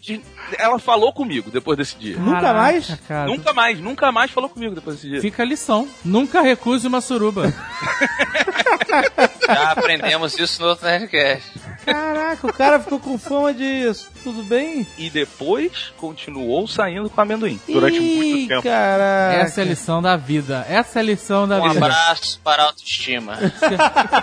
Se a vida te oferece uma suruba, você não, o universo cobra se você não aceitar, cara. O universo movimenta muitas forças pra fazer uma suruba voluntária. Se Bem você falar, não, universo, sabe que eu tô- vou ficar todo de boa aqui. tô- tô- universo, você vai pagar por isso. É muita energia, É muita energia né? desprendida, cara. Precisa ir pra algum lugar. Are you facing an impossible situation? Dentro do gênero relacionamentos, há muitos ciclos passei por uma situação impossível, impossible situation, que gostaria de deixar para que vocês, num esquema você decide, opinem. Eu estava namorando uma menina, não citaria o nome dela, chamaria apenas de loirinha, que era muito legal, uma pessoa excelente, tal, muito bonita, muito inteligente, a pessoa que eu estava gostando, gostava muito dela. A poderosa? A Poderosa, ela, ela, ela lembrava a Poderosa da DC Comics, pronto. Ok, parabéns. E, É, parabéns mesmo, cara. e, e ela tinha um pai que morava na Barra da Tijuca, um bairro aqui praiano do Rio de É Janeiro. um bairro suburbano de gente rica. Talvez. e ele morava numa espécie de aparte hotel, assim. Ele, é na verdade um, um quarto-sala. Um flat. Um flat, melhor dizendo, é, um flat. Um flat. Se fosse em Copacabana, seria um kitnet. Isso, Como aquela lá na coisa. Barra é um flat. Ah, exato. Um quarto, uma sala, onde a- na, na cozinha, a cozinha com a sala, aquela coisa assim, né, pequena. E aí a gente foi passar o dia lá na praia, não sei o que, o condomínio dele era bem legal, tinha sauna, tinha um monte de coisa bacana e tal. E ficou muito tarde, eu estava sem o meu carro, e ela falou, não, o meu pai convidou a gente pra dormir aqui, não tem problema e tal, não sei o que. E eu, já adulto, né, digamos, falei, pô, situação meio esquisita, né, eu não sou mais moleque, ao mesmo tempo vou desfazer do convite do cara, e o cara, não, pô, dorme aí, não tem problema, eu abro o sofá da sala, e vocês dormem aqui no sofá da sala, e eu durmo com a minha esposa ali no, no, no quarto, não tem Quantos problema anos nenhum. vocês tinham, você a poderosa? Ah, talvez uns 24. Ah, ok. Mais ou menos aí. E aí eu falei, não, tudo bem, vambora. Aí todo mundo se preparou, não sei o que, fomos dormir, armamos lá o sofá, eles foram para o quarto, né? O, o pai e a, e a namorada do pai. E ele não fechou a porta, porque nunca fechava a porta, não tinha necessidade e tal. Só que assim, era o sofá, onde eu estava deitado com a, com a poderosa, uma parede na cabeceira e logo atrás o quarto dele. Sendo que, ó, dois metros à minha esquerda tinha a porta aberta. Ninguém estava se vendo, mas assim, se o cara resolvesse levantar e ir no banheiro, que ficava virado pra sala, ele ia imediatamente, em dois segundos depois da cama, ele ia olhar a gente na cama. E eu tava namorando com ela há pouco tempo. Hormônios aflorados. Em chamas. em, em chamas. Corpos bronzeados, o dia na praia, aquela coisa. e aí ela pediu para que eu comparecesse. Nossa, aqui é o perigo, a É. sensação de perigo. Total. E aí o meu sentido de aranha detectou um problema. Eu falei, pô, e agora, cara? Porque se eu recusar. Você né? estava numa situação merda mesmo, cara. É uma situação muito merda. Se eu recusar, né? Que, que merda. Que começar a imagem, que merda. imagem que você vai passar, né? É, os deuses da masculinidade estavam olhando para mim naquele momento. não posso, não posso não fazer. Ao mesmo tempo, porra, se, o- se alguém resolver levantar do outro quarto ou ouvir, vai, vai me ver pegando uma filha dele, cara. O que, que vai acontecer? Jogo para a banca. O que fazer? Ah, cara. Vai fundo. Vai fundo. Vai fundo. É. Tá maluco, cara. Vai, manda ver. É, ué. Diria que eu estava com dor de cabeça. Não, não tem essa. Não. Insolação, insolação. Ah, aí, ô, ô, ô. Não, mas e aí? Eu tô com o Beto. É. Quem te colocou nessa situação foi o pai dela. Você tem que falar pra ele, a culpa é sua. Nada de me convidar da próxima vez. E aí botou caminha na sala também. É. Fez, fez Não, tudo, não, não. montou, montou o ninho do amor. Não tem Ah, como, não tem e gerou, como. e gerou, e gerou ainda o, o perigo, que é mais um apelo sexual. Ainda Não, mais pra não, adolescente. Não tem como. Ah, é um E fica a dica também pra, pra pai que tem filhas. Se você vai comprar alguma coisa que é extensível para um, alguém dormir, compre individual. Uma poltrona cama, Uma uma poltrona na cama. cadeira cama, alguma coisa assim. Colchonete. É Saco verdade. de dormir. Ele provocou, né? Ele soltou o leão na creche, né? Não pode esperar nada diferente. Exato, É. exato. Dorme aí, tá tudo certo. Eu vou ali, tudo bem. Bom, eu compareci. Ai, Aí. meu Deus do céu. Tá certo, tá Aí, certo. Você teve ereção Certo, tá suficiente pra isso? Eu não conseguiria. Eu não sei se foi certo. Foi pego? Não fui. Houve flagrante? Não. Então tá tudo certo, cara. Então não teve crime, né, Não cara? teve crime. Talvez eles tivessem percebido e ficaram quietos no quarto, porque eles também estavam numa situação impossível Nossa. do caralho. né? Cara, vou cagar a noite toda e tu lá, filha da puta. Cara, porra, se eu sair desse quarto, eu posso pegar minha filha dando pra esse malandro. Eu vou ficar bem quieto aqui, cara. Não vou me mexer. Meu Deus do céu.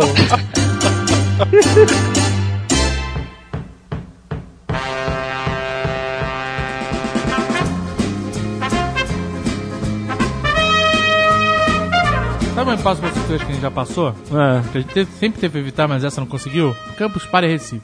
No primeiro dia, Paco, Paco Ragageles, O Paco, o criador da Campus Party, ah, chega e fala assim: preciso da ajuda de vocês na abertura da Campus Party.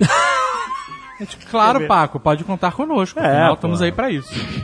Aí a gente chega lá, vocês vão ser minhas assistentes de palco, suas putinhas.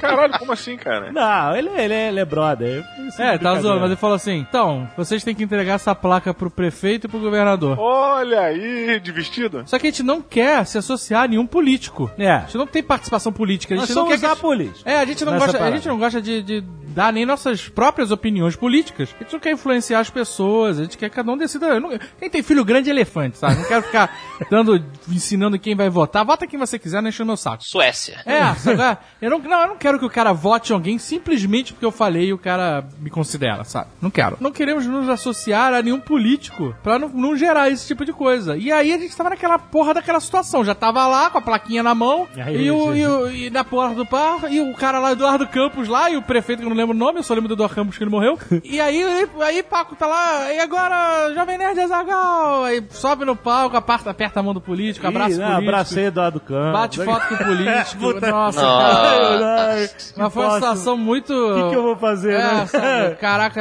eu não queria estar aqui, mas agora eu já tô, sabe? É, exato. Foi muito. Não que eu tenha nada contra, eu nem conhecia o Eduardo Campos, mas a gente É, mas a gente queria não gosta de misturar nossa política. imagem com política, sabe? Mas... Assim, podia ser pior, podia ser um sabe?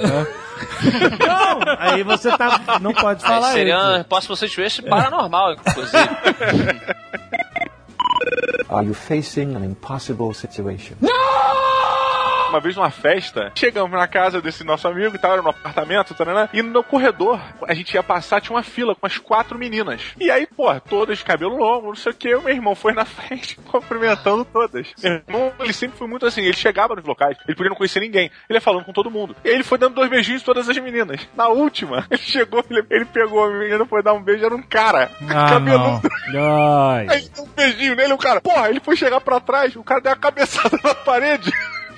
Aí ficou tão tão assim, perdeu a noção das paradas, sacou? Aí o cara, ia lá, meu irmão, ia lá, é um homem, mané. E, tipo, aí o nego achou que a gente tinha saído na porrada no corredor. Caralho. Porque o, o meu irmão deu um grito, o cara deu um grito, meu irmão gritou, o cara saiu cambaleando com a cabeça machucada. Ficou essa situação escrotinha, sacolé? E meu irmão, beleza, foda-se. Seguiu a festa. Nada aconteceu. Eu, eu te- eu tenho um amigo meu que chegou duas vezes no mesmo cara, achando que era mulher numa night. Sério. Porra, duas vezes. O cara era cabeludão, cabelo louro, liso, sabe qual é? E o cara chegou assim. que merda, cara. Chegou por trás, mão na cintura. O cara, que porra é essa, meu irmão?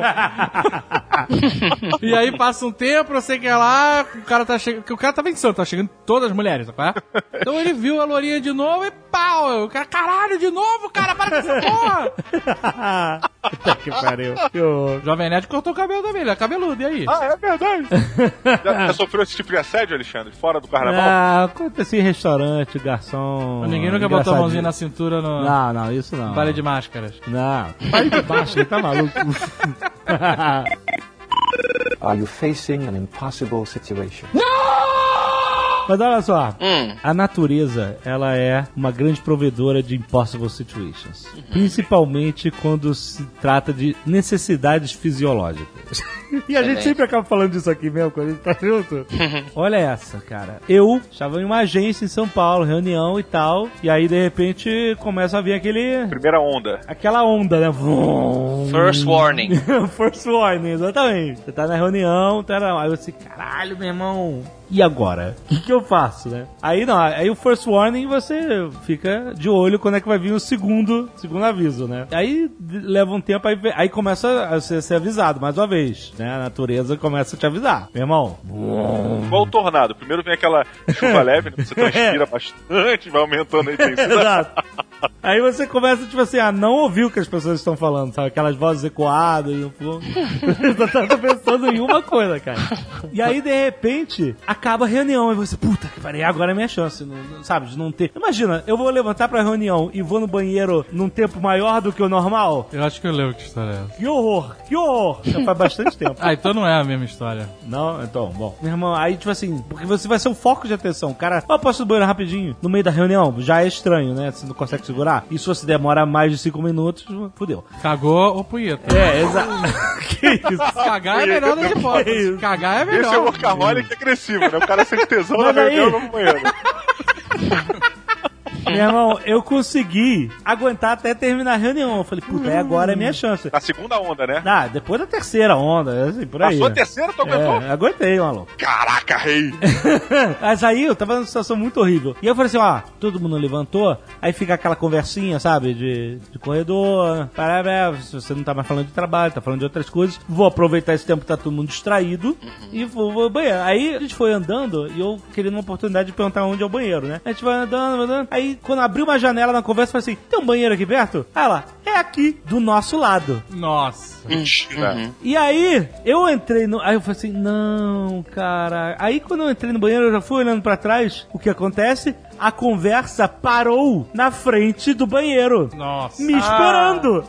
O que é Ai. muito pior do que a reunião, entendeu?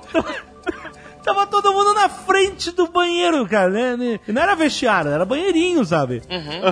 Caraca, cara, eu entrei, eu falei assim, meu. Deus, o que eu faço? Meu Deus, me salva. Aquele Tem cara, que expulsam. Faz força pra ir rápido porque vai ser que tá mijando. mas aí quando vai. Fazia um barulho, Quando cara. vai rápido, você pode fazer um barulhão. Canta. Lá, lá, lá, lá, lá, lá. Cara, cara, eu queria que um cometa caísse em São Paulo naquela hora, cara. Eu preferia. É, Qual foi a sua solução? morrer. Caiu, né? Dependendo do final da história, a caiu. solução. Acertou a água. Não, cara, eu, eu, eu tava com tanta vergonha, tanta vergonha de, de fazer cocô ali. Não, com as pessoas me esperando na porta do banheiro, cara, que eu consegui entrar num nirvana de, de concentração. Mas sério, cara, eu fechei os olhos, eu, eu forcei os olhos com os dedos assim, cara, e eu elevei o meu espírito, cara. Eu sou o sétimo sentido. E eu engoli Que isso? o Você que fez tava. o seu intestino funcionar ao contrário. Eu fiz, eu fiz, cara. Eu não sei como que eu consegui, mas Ou foi, absorver, né, foi cara? o ali, né? poder, foi o poder da vergonha. O meu corpo deve ter absorvido tudo, cara. Mas eu fui lá, fiz um xixizinho, lavei a mão, saí em 37 segundos, suando que não filha da puta. Vamos lá, gente. E Cara, consegui, meu- cara, eu consegui, cara. Eu não sei como. é, você vê o poder da Impossible Situation. Are you facing an impossible situation? Meu pai passou por uma situação pa- parecida quando ele começou a carreira dele de administração de fazendas lá no Pantanal. Numa das primeiríssimas vezes em que ele chegou lá e tal, ele era visto como o cara da cidade que veio aqui meter o dedo na administração do, do- da galera lá da região, né? Já tem aquela. do pai do Afonso passava, era assim, olha o peão com diploma aí. É, aquele Peão preconceito. com diploma. É, preconceito total. E aí ele sabia que ele tinha que conquistar, né, o respeito do pessoal, aquela coisa. E aí uma das primeiras tarefas que ele teve foi inspecionar lá o gado de um lugar. E lá é tudo, na- naquela época principalmente, era tudo muito remoto e você só ia de caminhonete ou de cavalo. E aí ele foi olhar lá um, um rebanho que tava bem enfiadão lá no mato e tal, num lugar que não tinha recurso quase nenhum. Quando ele tava lá, almoçaram e ele sorveu da água local Ah, né? Porque não, não tinha outra maneira de beber água. E aí, cara, enquanto ele tava lá fazendo a inspeção e tal, e começou o primeiro sinal. Pim! É, pô. A água é rápido, maluco. Exato. Quando a água tá contaminada, essas coisas. É, pô, exato. Eu vejo esses Não, nem precisa estar contaminada, não. Pode ser São Lourenço mesmo, aquela água que é mágica. Só pra prisão de ventre, que é mágica. E, É, Eu sempre imagino esses sinais do intestino como o primeiro sinal é aquele que vem o porteiro e fala assim: olha só, só pra avisar o senhor que o pessoal já está ali na porta. Quando, quando o senhor puder, o senhor pode autorizar que vai todo mundo sair. É, não, beleza. Exatamente. A meu, a meu pai perguntou, falou assim, ô, ô peão, o número 85, tem algum banheiro aqui perto? Ah, senhora, falou, tem banheiro aqui não.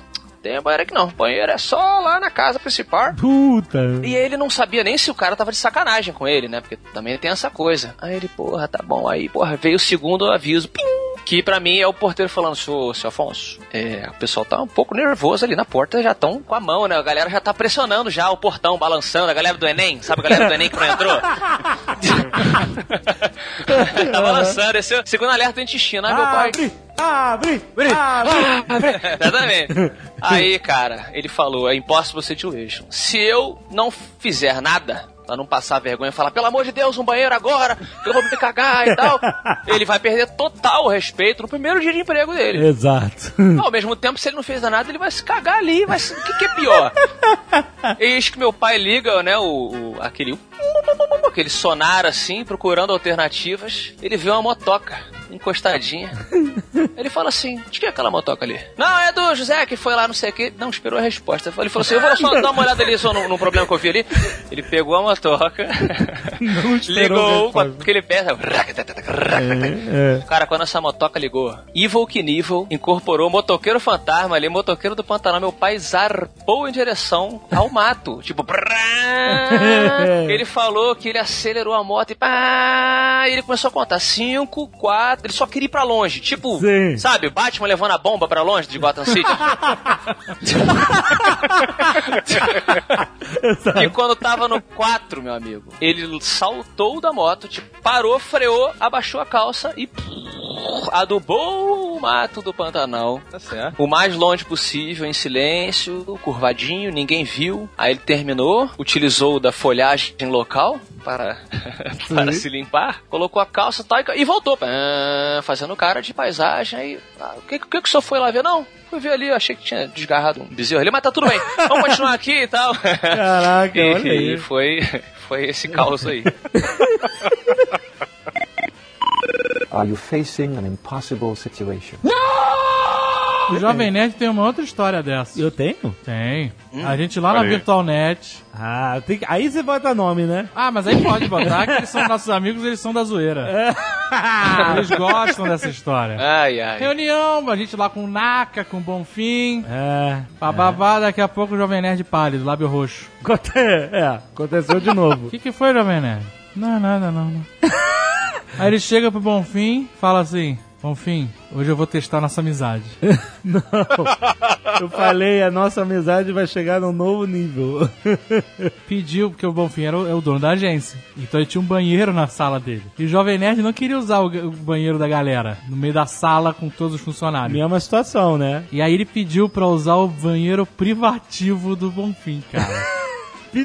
Mas a galera, assim, mas a situação foi, ele chegou, eu, eu- o que eu vi de longe foi assim, a gente tava na reunião, na mesa de reunião. Aí o Jovem Nerd levantou, foi pro lado do Bonfim, entrou no banheiro. E ficou todo mundo, que porra é essa? Que porra é essa? O Jovem Nerd... E aí, cara, não deu três segundos o Naka. O Jovem Nerd foi cagar. e aí volta o Bonfim rindo pra mesa já, né? Gente, que foi ele? Nada não, nada não, gente. Aí o Naka, o Jovem Nerd tá cagando, né, Bonfim? Eu vou ficar confirma. Aí fica todo mundo esperando o Jovem Nerd voltar. Não tem mais reunião, né? Foi achando que eu tava entre amigos. Mas isso é muito louco, cara, porque eu sempre falo isso, às vezes o pessoal em evento aí fala, puxa, eu fico tão é, é, nervoso quando eu encontro vocês, ou até uma, uma- uma grande celebridade mesmo, ah, fui encontrar o Jason Momoa, sei lá, né, o Sean Austin na Comic Con Experience, eu fiquei tão nervoso e tal, eu sempre falo pra pessoa o seguinte, cara, imagina essa pessoa fazendo cocô. É, é, todo mundo faz cocô. Como já falei aqui, a privada é, é o trono da igualdade, todo mundo é igual ali, eu não entendo essa, é, É. essa palhaçada, né, é engraçado isso, a gente se sacanear porque vai fazer uma coisa que todo mundo faz. É, sim, é verdade. É, Por que que a gente tem essa... Você não entende essa palhaçada, mas quando faz xixi faz na casinha, não faz no escritório. A gente tem essa vergonha de, olha, ninguém pode saber que eu tô fazendo cocô. Pois né? é, engraçado, é o cocô secreto, né? Cocô é secreto. É, é porque... Cocô é secreto na sociedade ocidental. Olha que estranho. É uma merda, né, cara?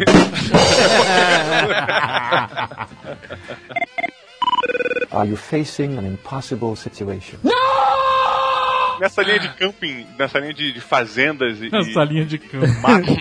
E fezes, é, uma vez eu fui acampar com o pessoal do trabalho, uma grande amiga minha e tal, e é, fomos pra Trindade. Eu não conhecia, cara, nunca tinha ido, não tinha a menor noção de onde era o camping, se, era um camping, aqueles campings urbanos onde você tem até televisão, né? Ou se era um camping que era tipo um matão assim, e beleza. Caraca, olha só, tudo pra dar errado. Primeiro, você foi pra um camping. Primeira, primeira fator. Segundo, você não sabia que tipo de camping era. Isso é um fator mais importante ainda pra dar merda. e aí? É exatamente isso, dá merda. E cara, é, eu, meu intestino é muito sensível. Se eu mudo a alimentação, eu sinto logo. Ou eu travo, ou eu fico libertinagem, sabe qual é? E cara, quando é camping, meu irmão, você come quando dá e o que dá, né? E, e o camping, ele era um mix. Ele era um mix entre o urbano e o selvagem. Que, por exemplo, você tinha banheiro, mas você não tinha onde comer nem o que comer. Não tinha restaurante, assim, tipo, nada dessas paradas. E a gente entrou numa onda de pescar. Vamos pescar, vamos pescar o mar, o mar vai prover, a natureza vai prover, e o caralho, deu merda, cara. Só comia merda, me sobra, uma merda, cara. E, porra, no primeiro dia eu já estava completamente travado de dor de barriga, cara. Tava com muita dor de barriga, muita, muita dor de barriga. E a gente ia passar cinco dias, era um feriadão. Cara, não caguei no primeiro dia, não caguei no segundo dia. Ai, meu Deus. No terceiro dia, eu era um ser de uma forma completamente inexistente, cara. Eu não, eu não sabia o que pensar. Você tava virando um monstro do pântano. Exatamente, cara. Devia ter algo lá embaixo, sabe? qual é? tipo, eu não podia fazer movimento brusco, eu não podia perder a atenção, porque se eu me desconcentrasse, eu quebrava a magia e liberava lá os monstros. Cara, Mas por que você não tava indo no banheiro, cara? Exatamente, porque era um banheiro para o camping inteiro. Ah. E tipo, cara, quando eu entrei no banheiro no primeiro dia, o meu corpo falou pra mim assim: você não vai usar isso. Eu não vou deixar você usar esta merda aí. Deus, Eu cara. realmente não consegui, cara. Eu passei os três dias nessa situação deprimente. Deprimente. Meu Deus. E era um ano novo, né? Eu tinha falado pra minha atual esposa que eu ia passar ano novo com os amigos e tal, não sei o quê. Cara, eu não tava mais me aguentando. Não estava mais me aguentando. No quarto dia, simplesmente eu avisei: estou indo embora. Aham. Peguei, fui embora. Fui embora, o local mais perto da rodoviária era a casa da minha, da minha atual esposa. Ah. Só que eu cheguei lá, cara, tipo, na hora do ano novo. Tava a galera na casa dela. Nossa. Na hora, faltava, sei lá, 30 minutos pra estourar os fogos. Eu apareci de surpresa. Aí ela, oi meu bem, eu falei, eu não consegui ficar longe de você. Posso usar o banheiro? Cara, eu virei o ano novo no vaso, cara, da casa dela. Eu não tinha tanta intimidade assim. Nós estávamos assim, de namoricos, sabe? Sim. Cara, e a família dela a gente estava lá, amigos da família, e eu entrei e a minha grande desculpa foi que eu estava tendo um problema intestinal e passei a- aquele momento vomitando. Caralho. dizendo que eu estava vomitando, e toda hora que eu cagava, eu tocava descarga, e tive que dar uma forçada no vômito no chão pra fazer aquele, né. Você vomitou no chão mesmo? Como assim? Forcei, bateu dentro da garganta, cara. Nossa, quem é você? Ai, que horror. Fantástico. Parece até a história do Seinfeld, lembra? O George. Do, do lixo? É, essa mesmo. Ele tinha. A, fa- família da namorada dele achava que ele era um mendigo. um morador de rua. Porque ele, elas só pegavam ele em situações escrotas. Então, É. uma situação foi que alguém jogou uma bomba de chocolate no lixo. Só tá- que a bomba não tinha encostado no lixo ainda. É, ela tava bem em cima. Tava em cima. Então ele pegou e falou: Porra, mas a bomba, pô, vou comer. Não, não tocou, o papel ainda tá protegendo. E aí a família da mulher chega na cozinha, a mãe da mulher, quando ele tá pegando a bomba e botando na boca. Pegando no Do lixo, do lixo. Aí, eu falando que o cara era sem teto e tal. E aí o final do episódio é esse: ele vai pro banheiro cagar, e aí ele tira a camisa, né? Pra não ficar suado, pra não suar a camisa. E aí ele tinha, ele tinha um quadro 3D, sabe esses quadros que você tem que ficar ficando vesgo pra poder ver o 3D? Total. E aí ele fica naquela de concentrado no quadro e cagando, né? Muitas atividades ao mesmo tempo. Termina de cagar, lava a mão, sai do banheiro e esquece de botar a camisa. Ele sai sem camisa na festa. Chega na festa da família ricaça sem camisa. Cara, Só- uma história parecida com essa do, do doce, cara. No colégio, a gente tinha uma ga- amiga nossa, Maria Fernanda, o nome dela. E eu raramente comprava alguma coisa no- na, na cantina e tal. Era, quando eu comprava, era tipo raro. E um belo dia eu vim com um bombom, cara. E, porra, todo feliz que tava, ia comer um bombonzinho e tal, não sei o quê. Na hora que eu abri o bombom, o bombom caiu no chão. Não. Pô, quando ele caiu no chão, eu, porra, a regra era dos 5 segundos. Só que era um- no, no- lá no, no nosso colégio, na, perto da era Cinco, uma- cinco, é, cinco é muito, maluca. Três? 6 segundos? Pô, pra mim é 5. Conta até cinco, é muito tempo no chão, cara. Um, dois, três, quatro, cinco. Caraca, cara, passou barata por cima já. A regra de vocês não é que caiu no chão não come, não? pois é. Depende do chão, depende do chão. Exatamente. É, não, esse chão não daria nem 3, cara. Porque era aquele chão meio terrinha misturado com pedra. Pô, aí tipo não uma tem regra, né, cara? Caraca. Bem, A regra dos 3 segundos é que, na verdade, são 2 segundos. Que é assim, é reflexo. Caiu, você pegou. É. Que é um, dois, sabe qual é? Aham. Mais do que isso já ferrou. É, mas- E você tem que dar uma soprada. Se caiu na terra, Porra, a soprada não vai salvar. Mas e aí? É meio, Cara, é meio a louco. parada caiu no chão, na britinha. Eu fui naquele desespero rápido pra, porra, não! Quando eu peguei, eu olhei rápido e vi que tava sujo. Nisso que eu olhei, segurando o bombom, a Maria Fernanda veio, pegou na minha mão e botou na boca. Eu Ela não viu que tinha caído no chão? não viu que tinha caído no chão. Ai, meu Ela Deus. tirou minha mão rápido e botou na boca. Blum. Fala ou não fala, né? Fala ou não fala? Caralho, e agora? Cara, fiquei parado no palco. Falei, meu irmão, não vou falar nada, foda-se. É, vai tá certo. A única frase que ela falou assim, ela, tá meio velho, né?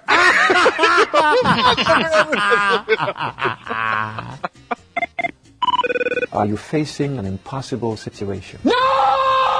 Questão de banheiro, assim, o nosso queridíssimo amigo Luiz Psicopata, Ô, famoso. o famoso já, uma vez, é, é, no começo, de- no começo de namoro, é aquela coisa bem, bem stiller mesmo, né? Você tá desviando de, de- das adagas voadoras todo tempo. E aí ele foi passar um fim de semana no- numa casa de serra, na região serrana do Rio de Janeiro, com a nova namorada. E aí ele chegou lá, o- o- os avós dela, que eram os donos dessa casa, instituíram que eles não poderiam dormir no mesmo quarto. O que eu acho uma- uma- na verdade, é uma falta de respeito. Pô, o cara já tem seus 32 anos, você proíbe o cara de dormir com a mulher dele, sei lá. Não... Enfim, fica pra discussão aí. Eu sei que foi isso. Aí ele, porra, tá bom. Aí passou o primeiro dia, passou o segundo dia. No terceiro dia, já estava aquela coisa subindo pelas paredes. Ele e ela, não sei o quê. E aí não tinha lugar, e a família toda, não sei o quê, papapá. Caraca, o negócio aguenta três dias, maluco. É, mas. Porra. é, o amor. namorado, Alexandre. né? Namorado, namorado É, é o- outra parada. É, o amor inicial, aquela coisa, né? Uhum. E aí, churrascão de domingo, tal, todo mundo na piscina, papapá. Aí o Luiz, ele subiu para o banheiro, né? Para lavar a mão e tal. E aí, quando ele tava lá lavando a mão, a namorada dele chegou de repente, trancou a porta do banheiro. De repente não, né, cara? Oi? Mulher não chega de repente. Mulher não chega de repente. Mulher é igual a mago. Chega na hora certa. Exatamente. Ela deslizou para dentro do banheiro, trancou a porta e aquela coisa, é hora de comparecer. E o nosso querido psicopata compareceu e vambora. Começou aqui dentro do banheiro, não sei o que, de repente. Fulana, Fulana, o Luiz não estava aí dentro? A mãe do, do- da, da garota. Nossa. O que que tá acontecendo aí? O que que tá acontecendo e tal? Caraca, e aí, Impossible Situation que vai fazer. Impossible Situation. A garota, porra, montada nele, ele dentro do banheiro, e o que que está acontecendo aí dentro e tal? E aí a, a namorada do nosso queridíssimo Luiz Psicopata me vira para a mãe e diz assim: Ai, meu Deus. Meu Deus. É que o Luiz está com caganeira. Nossa, cara. E na hora que ela diz, ela, segundo o nosso amigo psicopata, ela mesmo fechou o olho e falou assim: Puta, por que, que eu falei isso? Não faz sentido algum. Se o cara tá passando mal com caganeira. Eu tô fazendo aquilo. Eu tô fazendo- E a mãe dela respondeu: falou, E por que você está aí dentro? O que você tá fazendo? Ela, não, mas é muito sério. Eu tô aqui ajudando ele. Aí piorou, sabe? Ah, então peraí que eu vou chamar o seu pai. Não! Caralho. E ele, tipo, saco, para, por que que você tá falando isso? Ela, não, mas é melhor eu falar isso do que se, a gente tá aqui transando e tal. Não, não é melhor, não é melhor. Não é melhor. Puta que pariu. Aí bateu o pai. Oi, oi, tudo bom? Olha. Mas vem cá, vamos- era, era em vamos que ver. lugar isso? Casa de quem? Casa da namorada, dos, dos avós da namorada. Mas era uma casa? Era uma casa. Não casa tinha na como ele sair serrana. pela janela Não, banheiro? era no segundo andar, segundo Ah, andar. cara, o segundo andar é alto desde quando? Cara, eu sei que foi uma situação bem, bem Stiller, assim, aquela coisa do pai, da- do avô batendo. Olha, não, vamos ver, tem um remédio, já comeu banana, aquela coisa, sai daí. Aí ele se vestindo, né, ligando o ventilador do banheiro pra, pra aquele, pra aquele barulho e tal, aquela coisa. E aí, enfim, ele saiu do banheiro com ela, e aí o resto do domingo as pessoas passavam e botavam aquela mão no ombrinho dele, tipo, você tá melhor? Como é que você tá? Porque espalhou pra todo mundo, todos os primos. o cara tava cagando sangue, né? Não- Uma Porra, batatinha cozida aqui pra você. Nossa. Isso. Teve que comer frango, frango na sal, né, cara? Merda.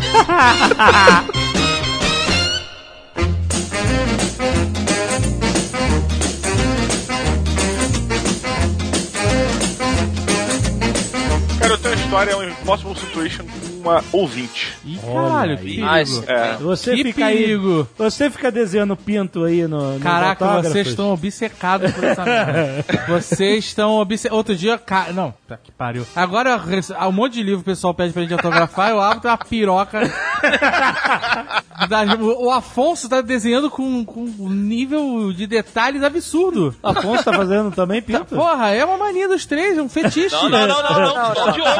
O Afonso desenhou uma pica com nervura, cara. No, na no livro de uma menina. Meu Deus do céu. O Diogo começou com isso, aí as pessoas, quando chegam no evento o Diogo ainda não chegou, me dão um espadachim de carvão e falam, ah, mas vai fazendo um aí, um piruzinho e tal. Aí a menina. Aí a menina pediu assim: você faz pra mim um pênis mágico? Puta que pariu. Mas, Aí eu, assim, assim? quando você fala É. a menina, Pois é, isso é surreal, cara. contextualiza, por favor. Não, uma mulher, claro. Foi uma mulher acima de 18 anos que Ah, fez esse bom. pedido, super divertido. Eu, ela falou, eu Parecido, quero um. pelo menos, né? É, ela falou assim: eu quero um pênis fantasy, sabe? Uma Mas eu coisa. quero saber o seguinte: era uma mulher bonita, era uma mulher mais menos- Não, era uma moça bonita com o seu marido do lado. E ela pediu uma piroca mágica pra você. Pediu uma piroca mágica, eu falei, seu desejo é O ordem. mundo tá muito errado, cara. E aí, meu amigo, tá lá no instagram.com barra Mas, ó. Só pra deixar registrado, eu nunca, nunca desenho. Sempre me pedem também. Eu falo, não, isso é coisa do Diogo. Cara, desenhando É. pinto no livro dos outros, pô. Aliás, rapidão, ainda nesse negócio do Pinto, teve uma Impossible Situation com o Michael Bublé, cantor que eu gosto muito, é, de jazz, né? E ele falou Oh, que ele me desculpe se eu gosto dessa música. Cheio de camadas de aproveitamento. Mas ele tava, ele tava assim, assinando autógrafos e aí chegou uma menina e falou assim, em inglês, né? Ela perguntou: Does your penis gives lessons, né? Como é que é? Do- o seu pênis dá aulas? Caralho! Aí ele riu. Como assim? E ele ficou todo meninão, que era menina bonita. Ele, ah, porque Aham. meninão. E olhou, olhou pro agente dele e falou assim: aí, tá perguntando se o meu pênis dá aula. aí ela ficou putaça. Deu uma cara, a cara fechou a cara e falou assim: Does your pianist? Ah! Nossa, seu pianista. Meu Puta, Cara, aí o Deus. cara disse que ele implodiu. Não tinha Impossible Situation, né, cara? Não tinha o que, como consertar essa merda. Mas é isso que vocês estão criando aí, cara. Vocês é pior. É um ponto, é um ponto. Com relação a esse lance de pinto, teve uma. A gente foi a um evento uma vez, cara, é, e tava uma fila muito grande, cara. A galera pedindo autógrafo e tal. E aquela porra, nego vai botando um livro em cima do outro e você vai fazendo e tal. Você tenta dar o máximo de atenção possível, mas chega um determinado momento que a, a organização, porra, montada em você pra você andar mais rápido e nego querendo vir a fila grande e tal. Aí, de repente, pintou um livro. Eu Pintou, meti né? um peru gigante na parada. e aí era uma senhora, cara. Ah, você já tava no automático, né? É isso. Tava no automático. Cara, ela ficou. Tava com o pinto na puta. mão já. Pinto na cabeça. Ela ficou putaça, ela veio falar que horror. Eu vim entregar isso pra minha neta e você deixou um peru no livro dela. Que horror. horrível. Eu me propus pra pagar pra ela um livro novo, cara. Ah, não, cara, que vergonha. Cara, eu me senti, caralho, cocô no cavalo do bandido, bicho. Caralho, que. Cara, para com essa porra. Para com isso, cara. Mas Nessa hora eu pensei virando. no futuro, assim. Pensei no futuro, meus filhos vendo com essa merda que eu tô fazendo hoje. Mas o- isso que o Diogo fez, é, é, assim, de criar esse, esse trend, né? Essa demanda, acabou virando uma impossible situation no sentido de que quando as pessoas chegam pra ele e pedem, aí sim é uma impossible situation. Porque ele tem. Se ele disser não, ele tá sendo grosseiro com o fã. Exato, É, exato. Ele se exato. Mas fudeu. se ele fizer, ele tá fazendo uma coisa grosseira e tal. E, então é impossible situation. É, Mas foi ele que criou. Não, a- a- além, além dele chegar às margens da criminalidade ao desenhar pênis para crianças. Não, não, não, mas Não, eu faço aí- isso. Eu tenho uma versão É. alternativa pro pinto. Isso. Que é o pinto de verdade, é um pintinho, fazendo pio. Ah, Ele faz. Aí é. eu falo, olha, desenhei um pinto no seu livro. E aí é a minha saída. Que pariu, cara. Você tá criando um branding pra você o pior possível. cara. Exato, cara. A gente recebeu um monte de quadrinhos na Comic Con da galera, né? Aí a gente tava olhando alguns e tava folheando. Teve um que a gente pegou que tinha lá o pênis mágico. Tinha um super pênis voador. E aí era, sei lá, quatro páginas do pênis mudando de forma até virar o pênis voador. E a gente só pensava em você, cara. Ó, tem que dar pro Diogo Braga. Exato. Ele vai gostar dessa revista. Olha aí. Cara, é, eu já troquei insultos através de um autógrafo com os piologos em desenho de pênis, desenho de tamanho. Eu- eles, provavelmente, eles provavelmente não vão lembrar disso, mas o cara veio e aí tinha um, um peru que foi feito por, por um dos piologos. É. Aí, porra, o cara veio e falou assim: Aí, Didi, o cara tá te desafiando aí. Aí eu falei: Ah, é? Porra, então vou botar aqui um grandão. Pá! Aí eu falei: Leva lá pra ele então. Aí o maluco foi! Aí ele voltou outro grandão. assim. Aí eu, chega, cara, eu não vou disputar isso, pelo amor de Deus. Are you facing an impossible situation? Mas e aí, qual era a primeira história do fã, então? Muito bem, uma vez estávamos numa campus party dessa da vida e tava dando aquela saída pela tangente pra tomar uma água, fazer um xixi e tal, e parou um casal, um casal de uma menina magrinha e o seu namorado, o seu noivo, eu não lembro exatamente. Eles vieram pe- pedindo pra bater uma foto. Falei, claro, bora. E aí ela virou e falou assim: pô, me pega no colo. Falei, pô, beleza. Só que ela era bem magrinha. E quando eu fui pegar, eu fui pegar, tipo, com força, sabe? Pegar pra levantar logo de uma vez, assim, sabe? Pegar de lado, assim, criar uma tábua, sabe? Exatamente. Aham. Pé e, e, e Não que ela tronco. fosse uma tábua, não é isso, ela não era uma Não, tábua. não, é um tronco, uma mão no tronco, não é esse jogo, e a outra no, na perna. Na perna, como se pega no colo. Acho que todo mundo Isso, entendeu. Exatamente. Só que quando eu levantei ela, a minha mão esquerda foi em um dos peitos em cheio. Nossa.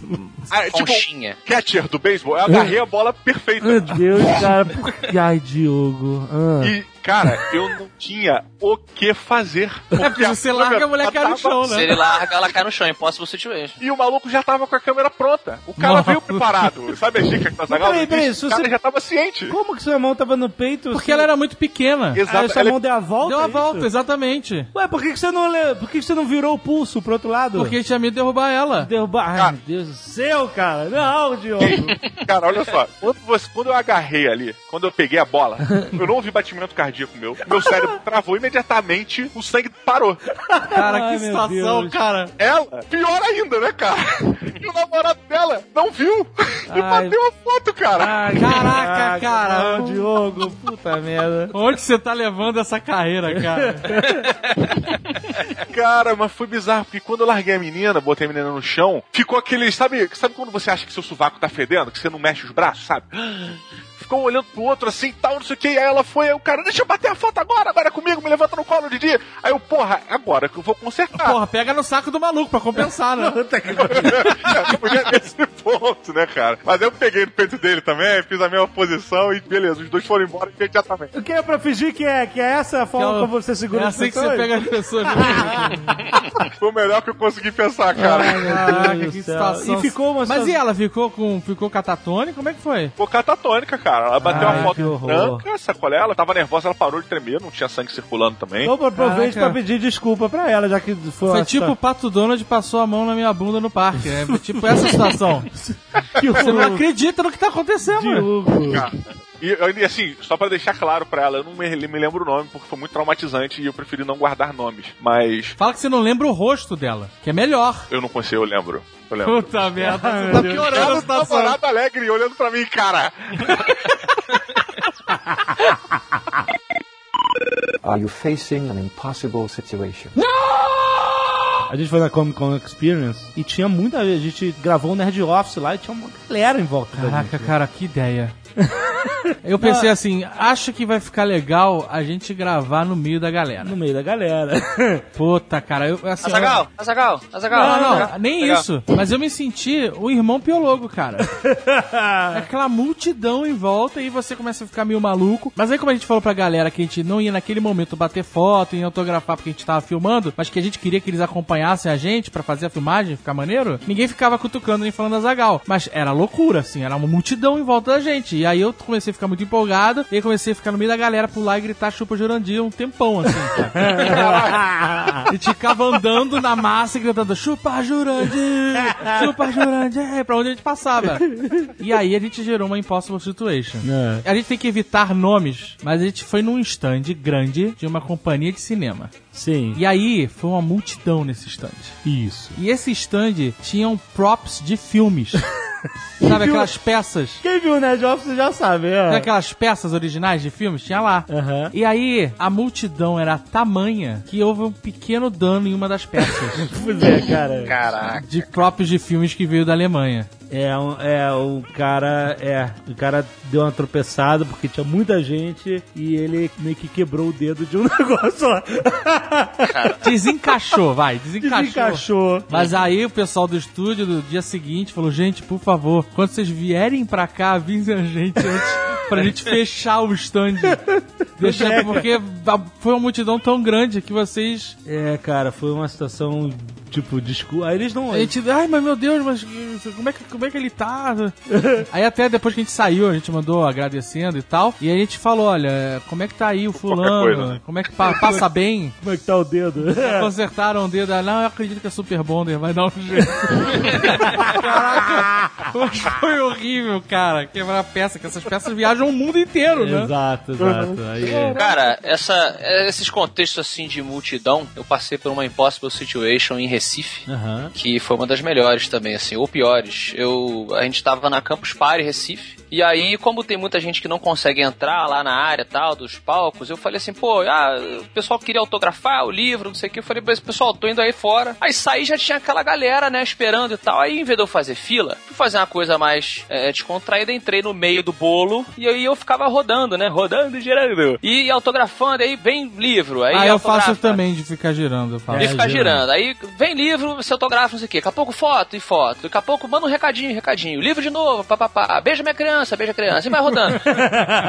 Aí cada pessoa pede um negócio diferente pra você fazer. Aí de repente, quando eu virei pra uma pessoa, tinha um cara, ele tava me filmando e ele tava assim gesticulando, tipo. "Ah", Como se fizesse assim, faz que tá maluco, faz que tá maluco.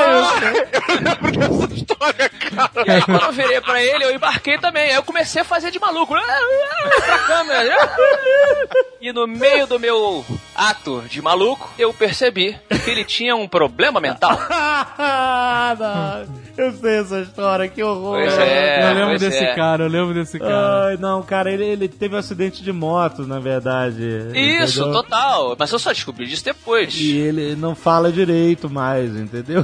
Aham. e- Só que assim. Ai, que horror. pô. É, e aí quando eu, no meio do meu, ah, assim, eu, eu pensei assim, o mundo, o mundo congelou, né, que nem o peixe grande, eu falei assim, caralho, o cara tem um problema. E eu me Você já confundi. tava no meio do... Já tava no meio do não sei o quê. E aí a Impossible Situation você fez. Se eu parasse imediatamente, todo mundo ia perceber que eu me confundi Aham. e ia gerar uma situação super desconfortável. e se eu continuasse, sabe, o cara vai ficar ofendido e tal, e aí eu, puta, eu continuei, mas eu emendei, tipo, como se eu realmente estivesse sendo maluquinho. Opa, é, é, é, não sei o quê. E, ni- ni- ninguém percebeu, assim, ou pelo menos eu, eu achei que Ninguém ninguém. percebeu o caralho. Porque como, a, bom, como amiga pra essas coisas, eu estava do lado É. e fui o único que deu uma gargalhada monstruosa. Ai, Total, cara, foi horrível, foi horrível. Mas. Are you facing an impossible situation? Uma pergunta pra vocês. E aquele momento que você vai cumprimentar a fã e etc, não sei o que, daqui a pouco coisa vai, coisa vem, pum, beijo na boca. Caraca, Você já deu beijo nunca na boca? aconteceu isso na minha vida. Também não. Que, que momento é esse?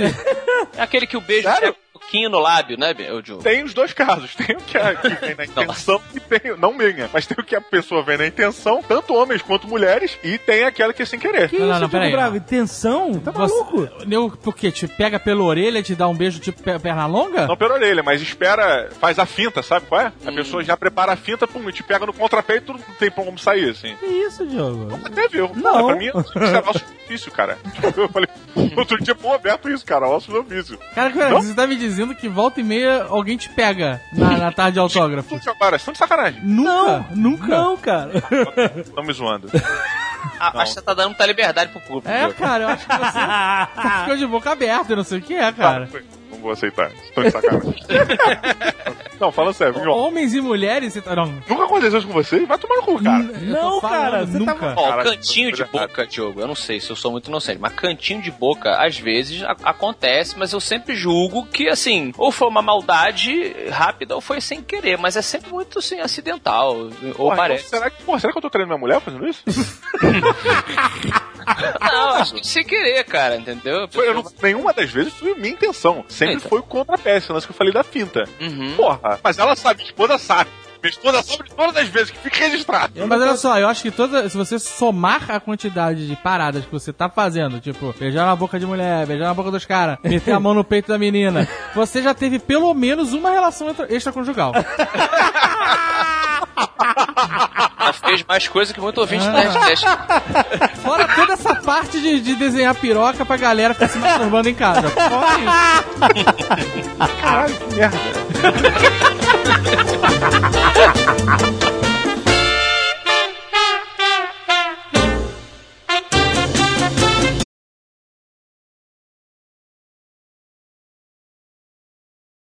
Este Nerdcast foi editado por Radiofobia, podcast e multimídia.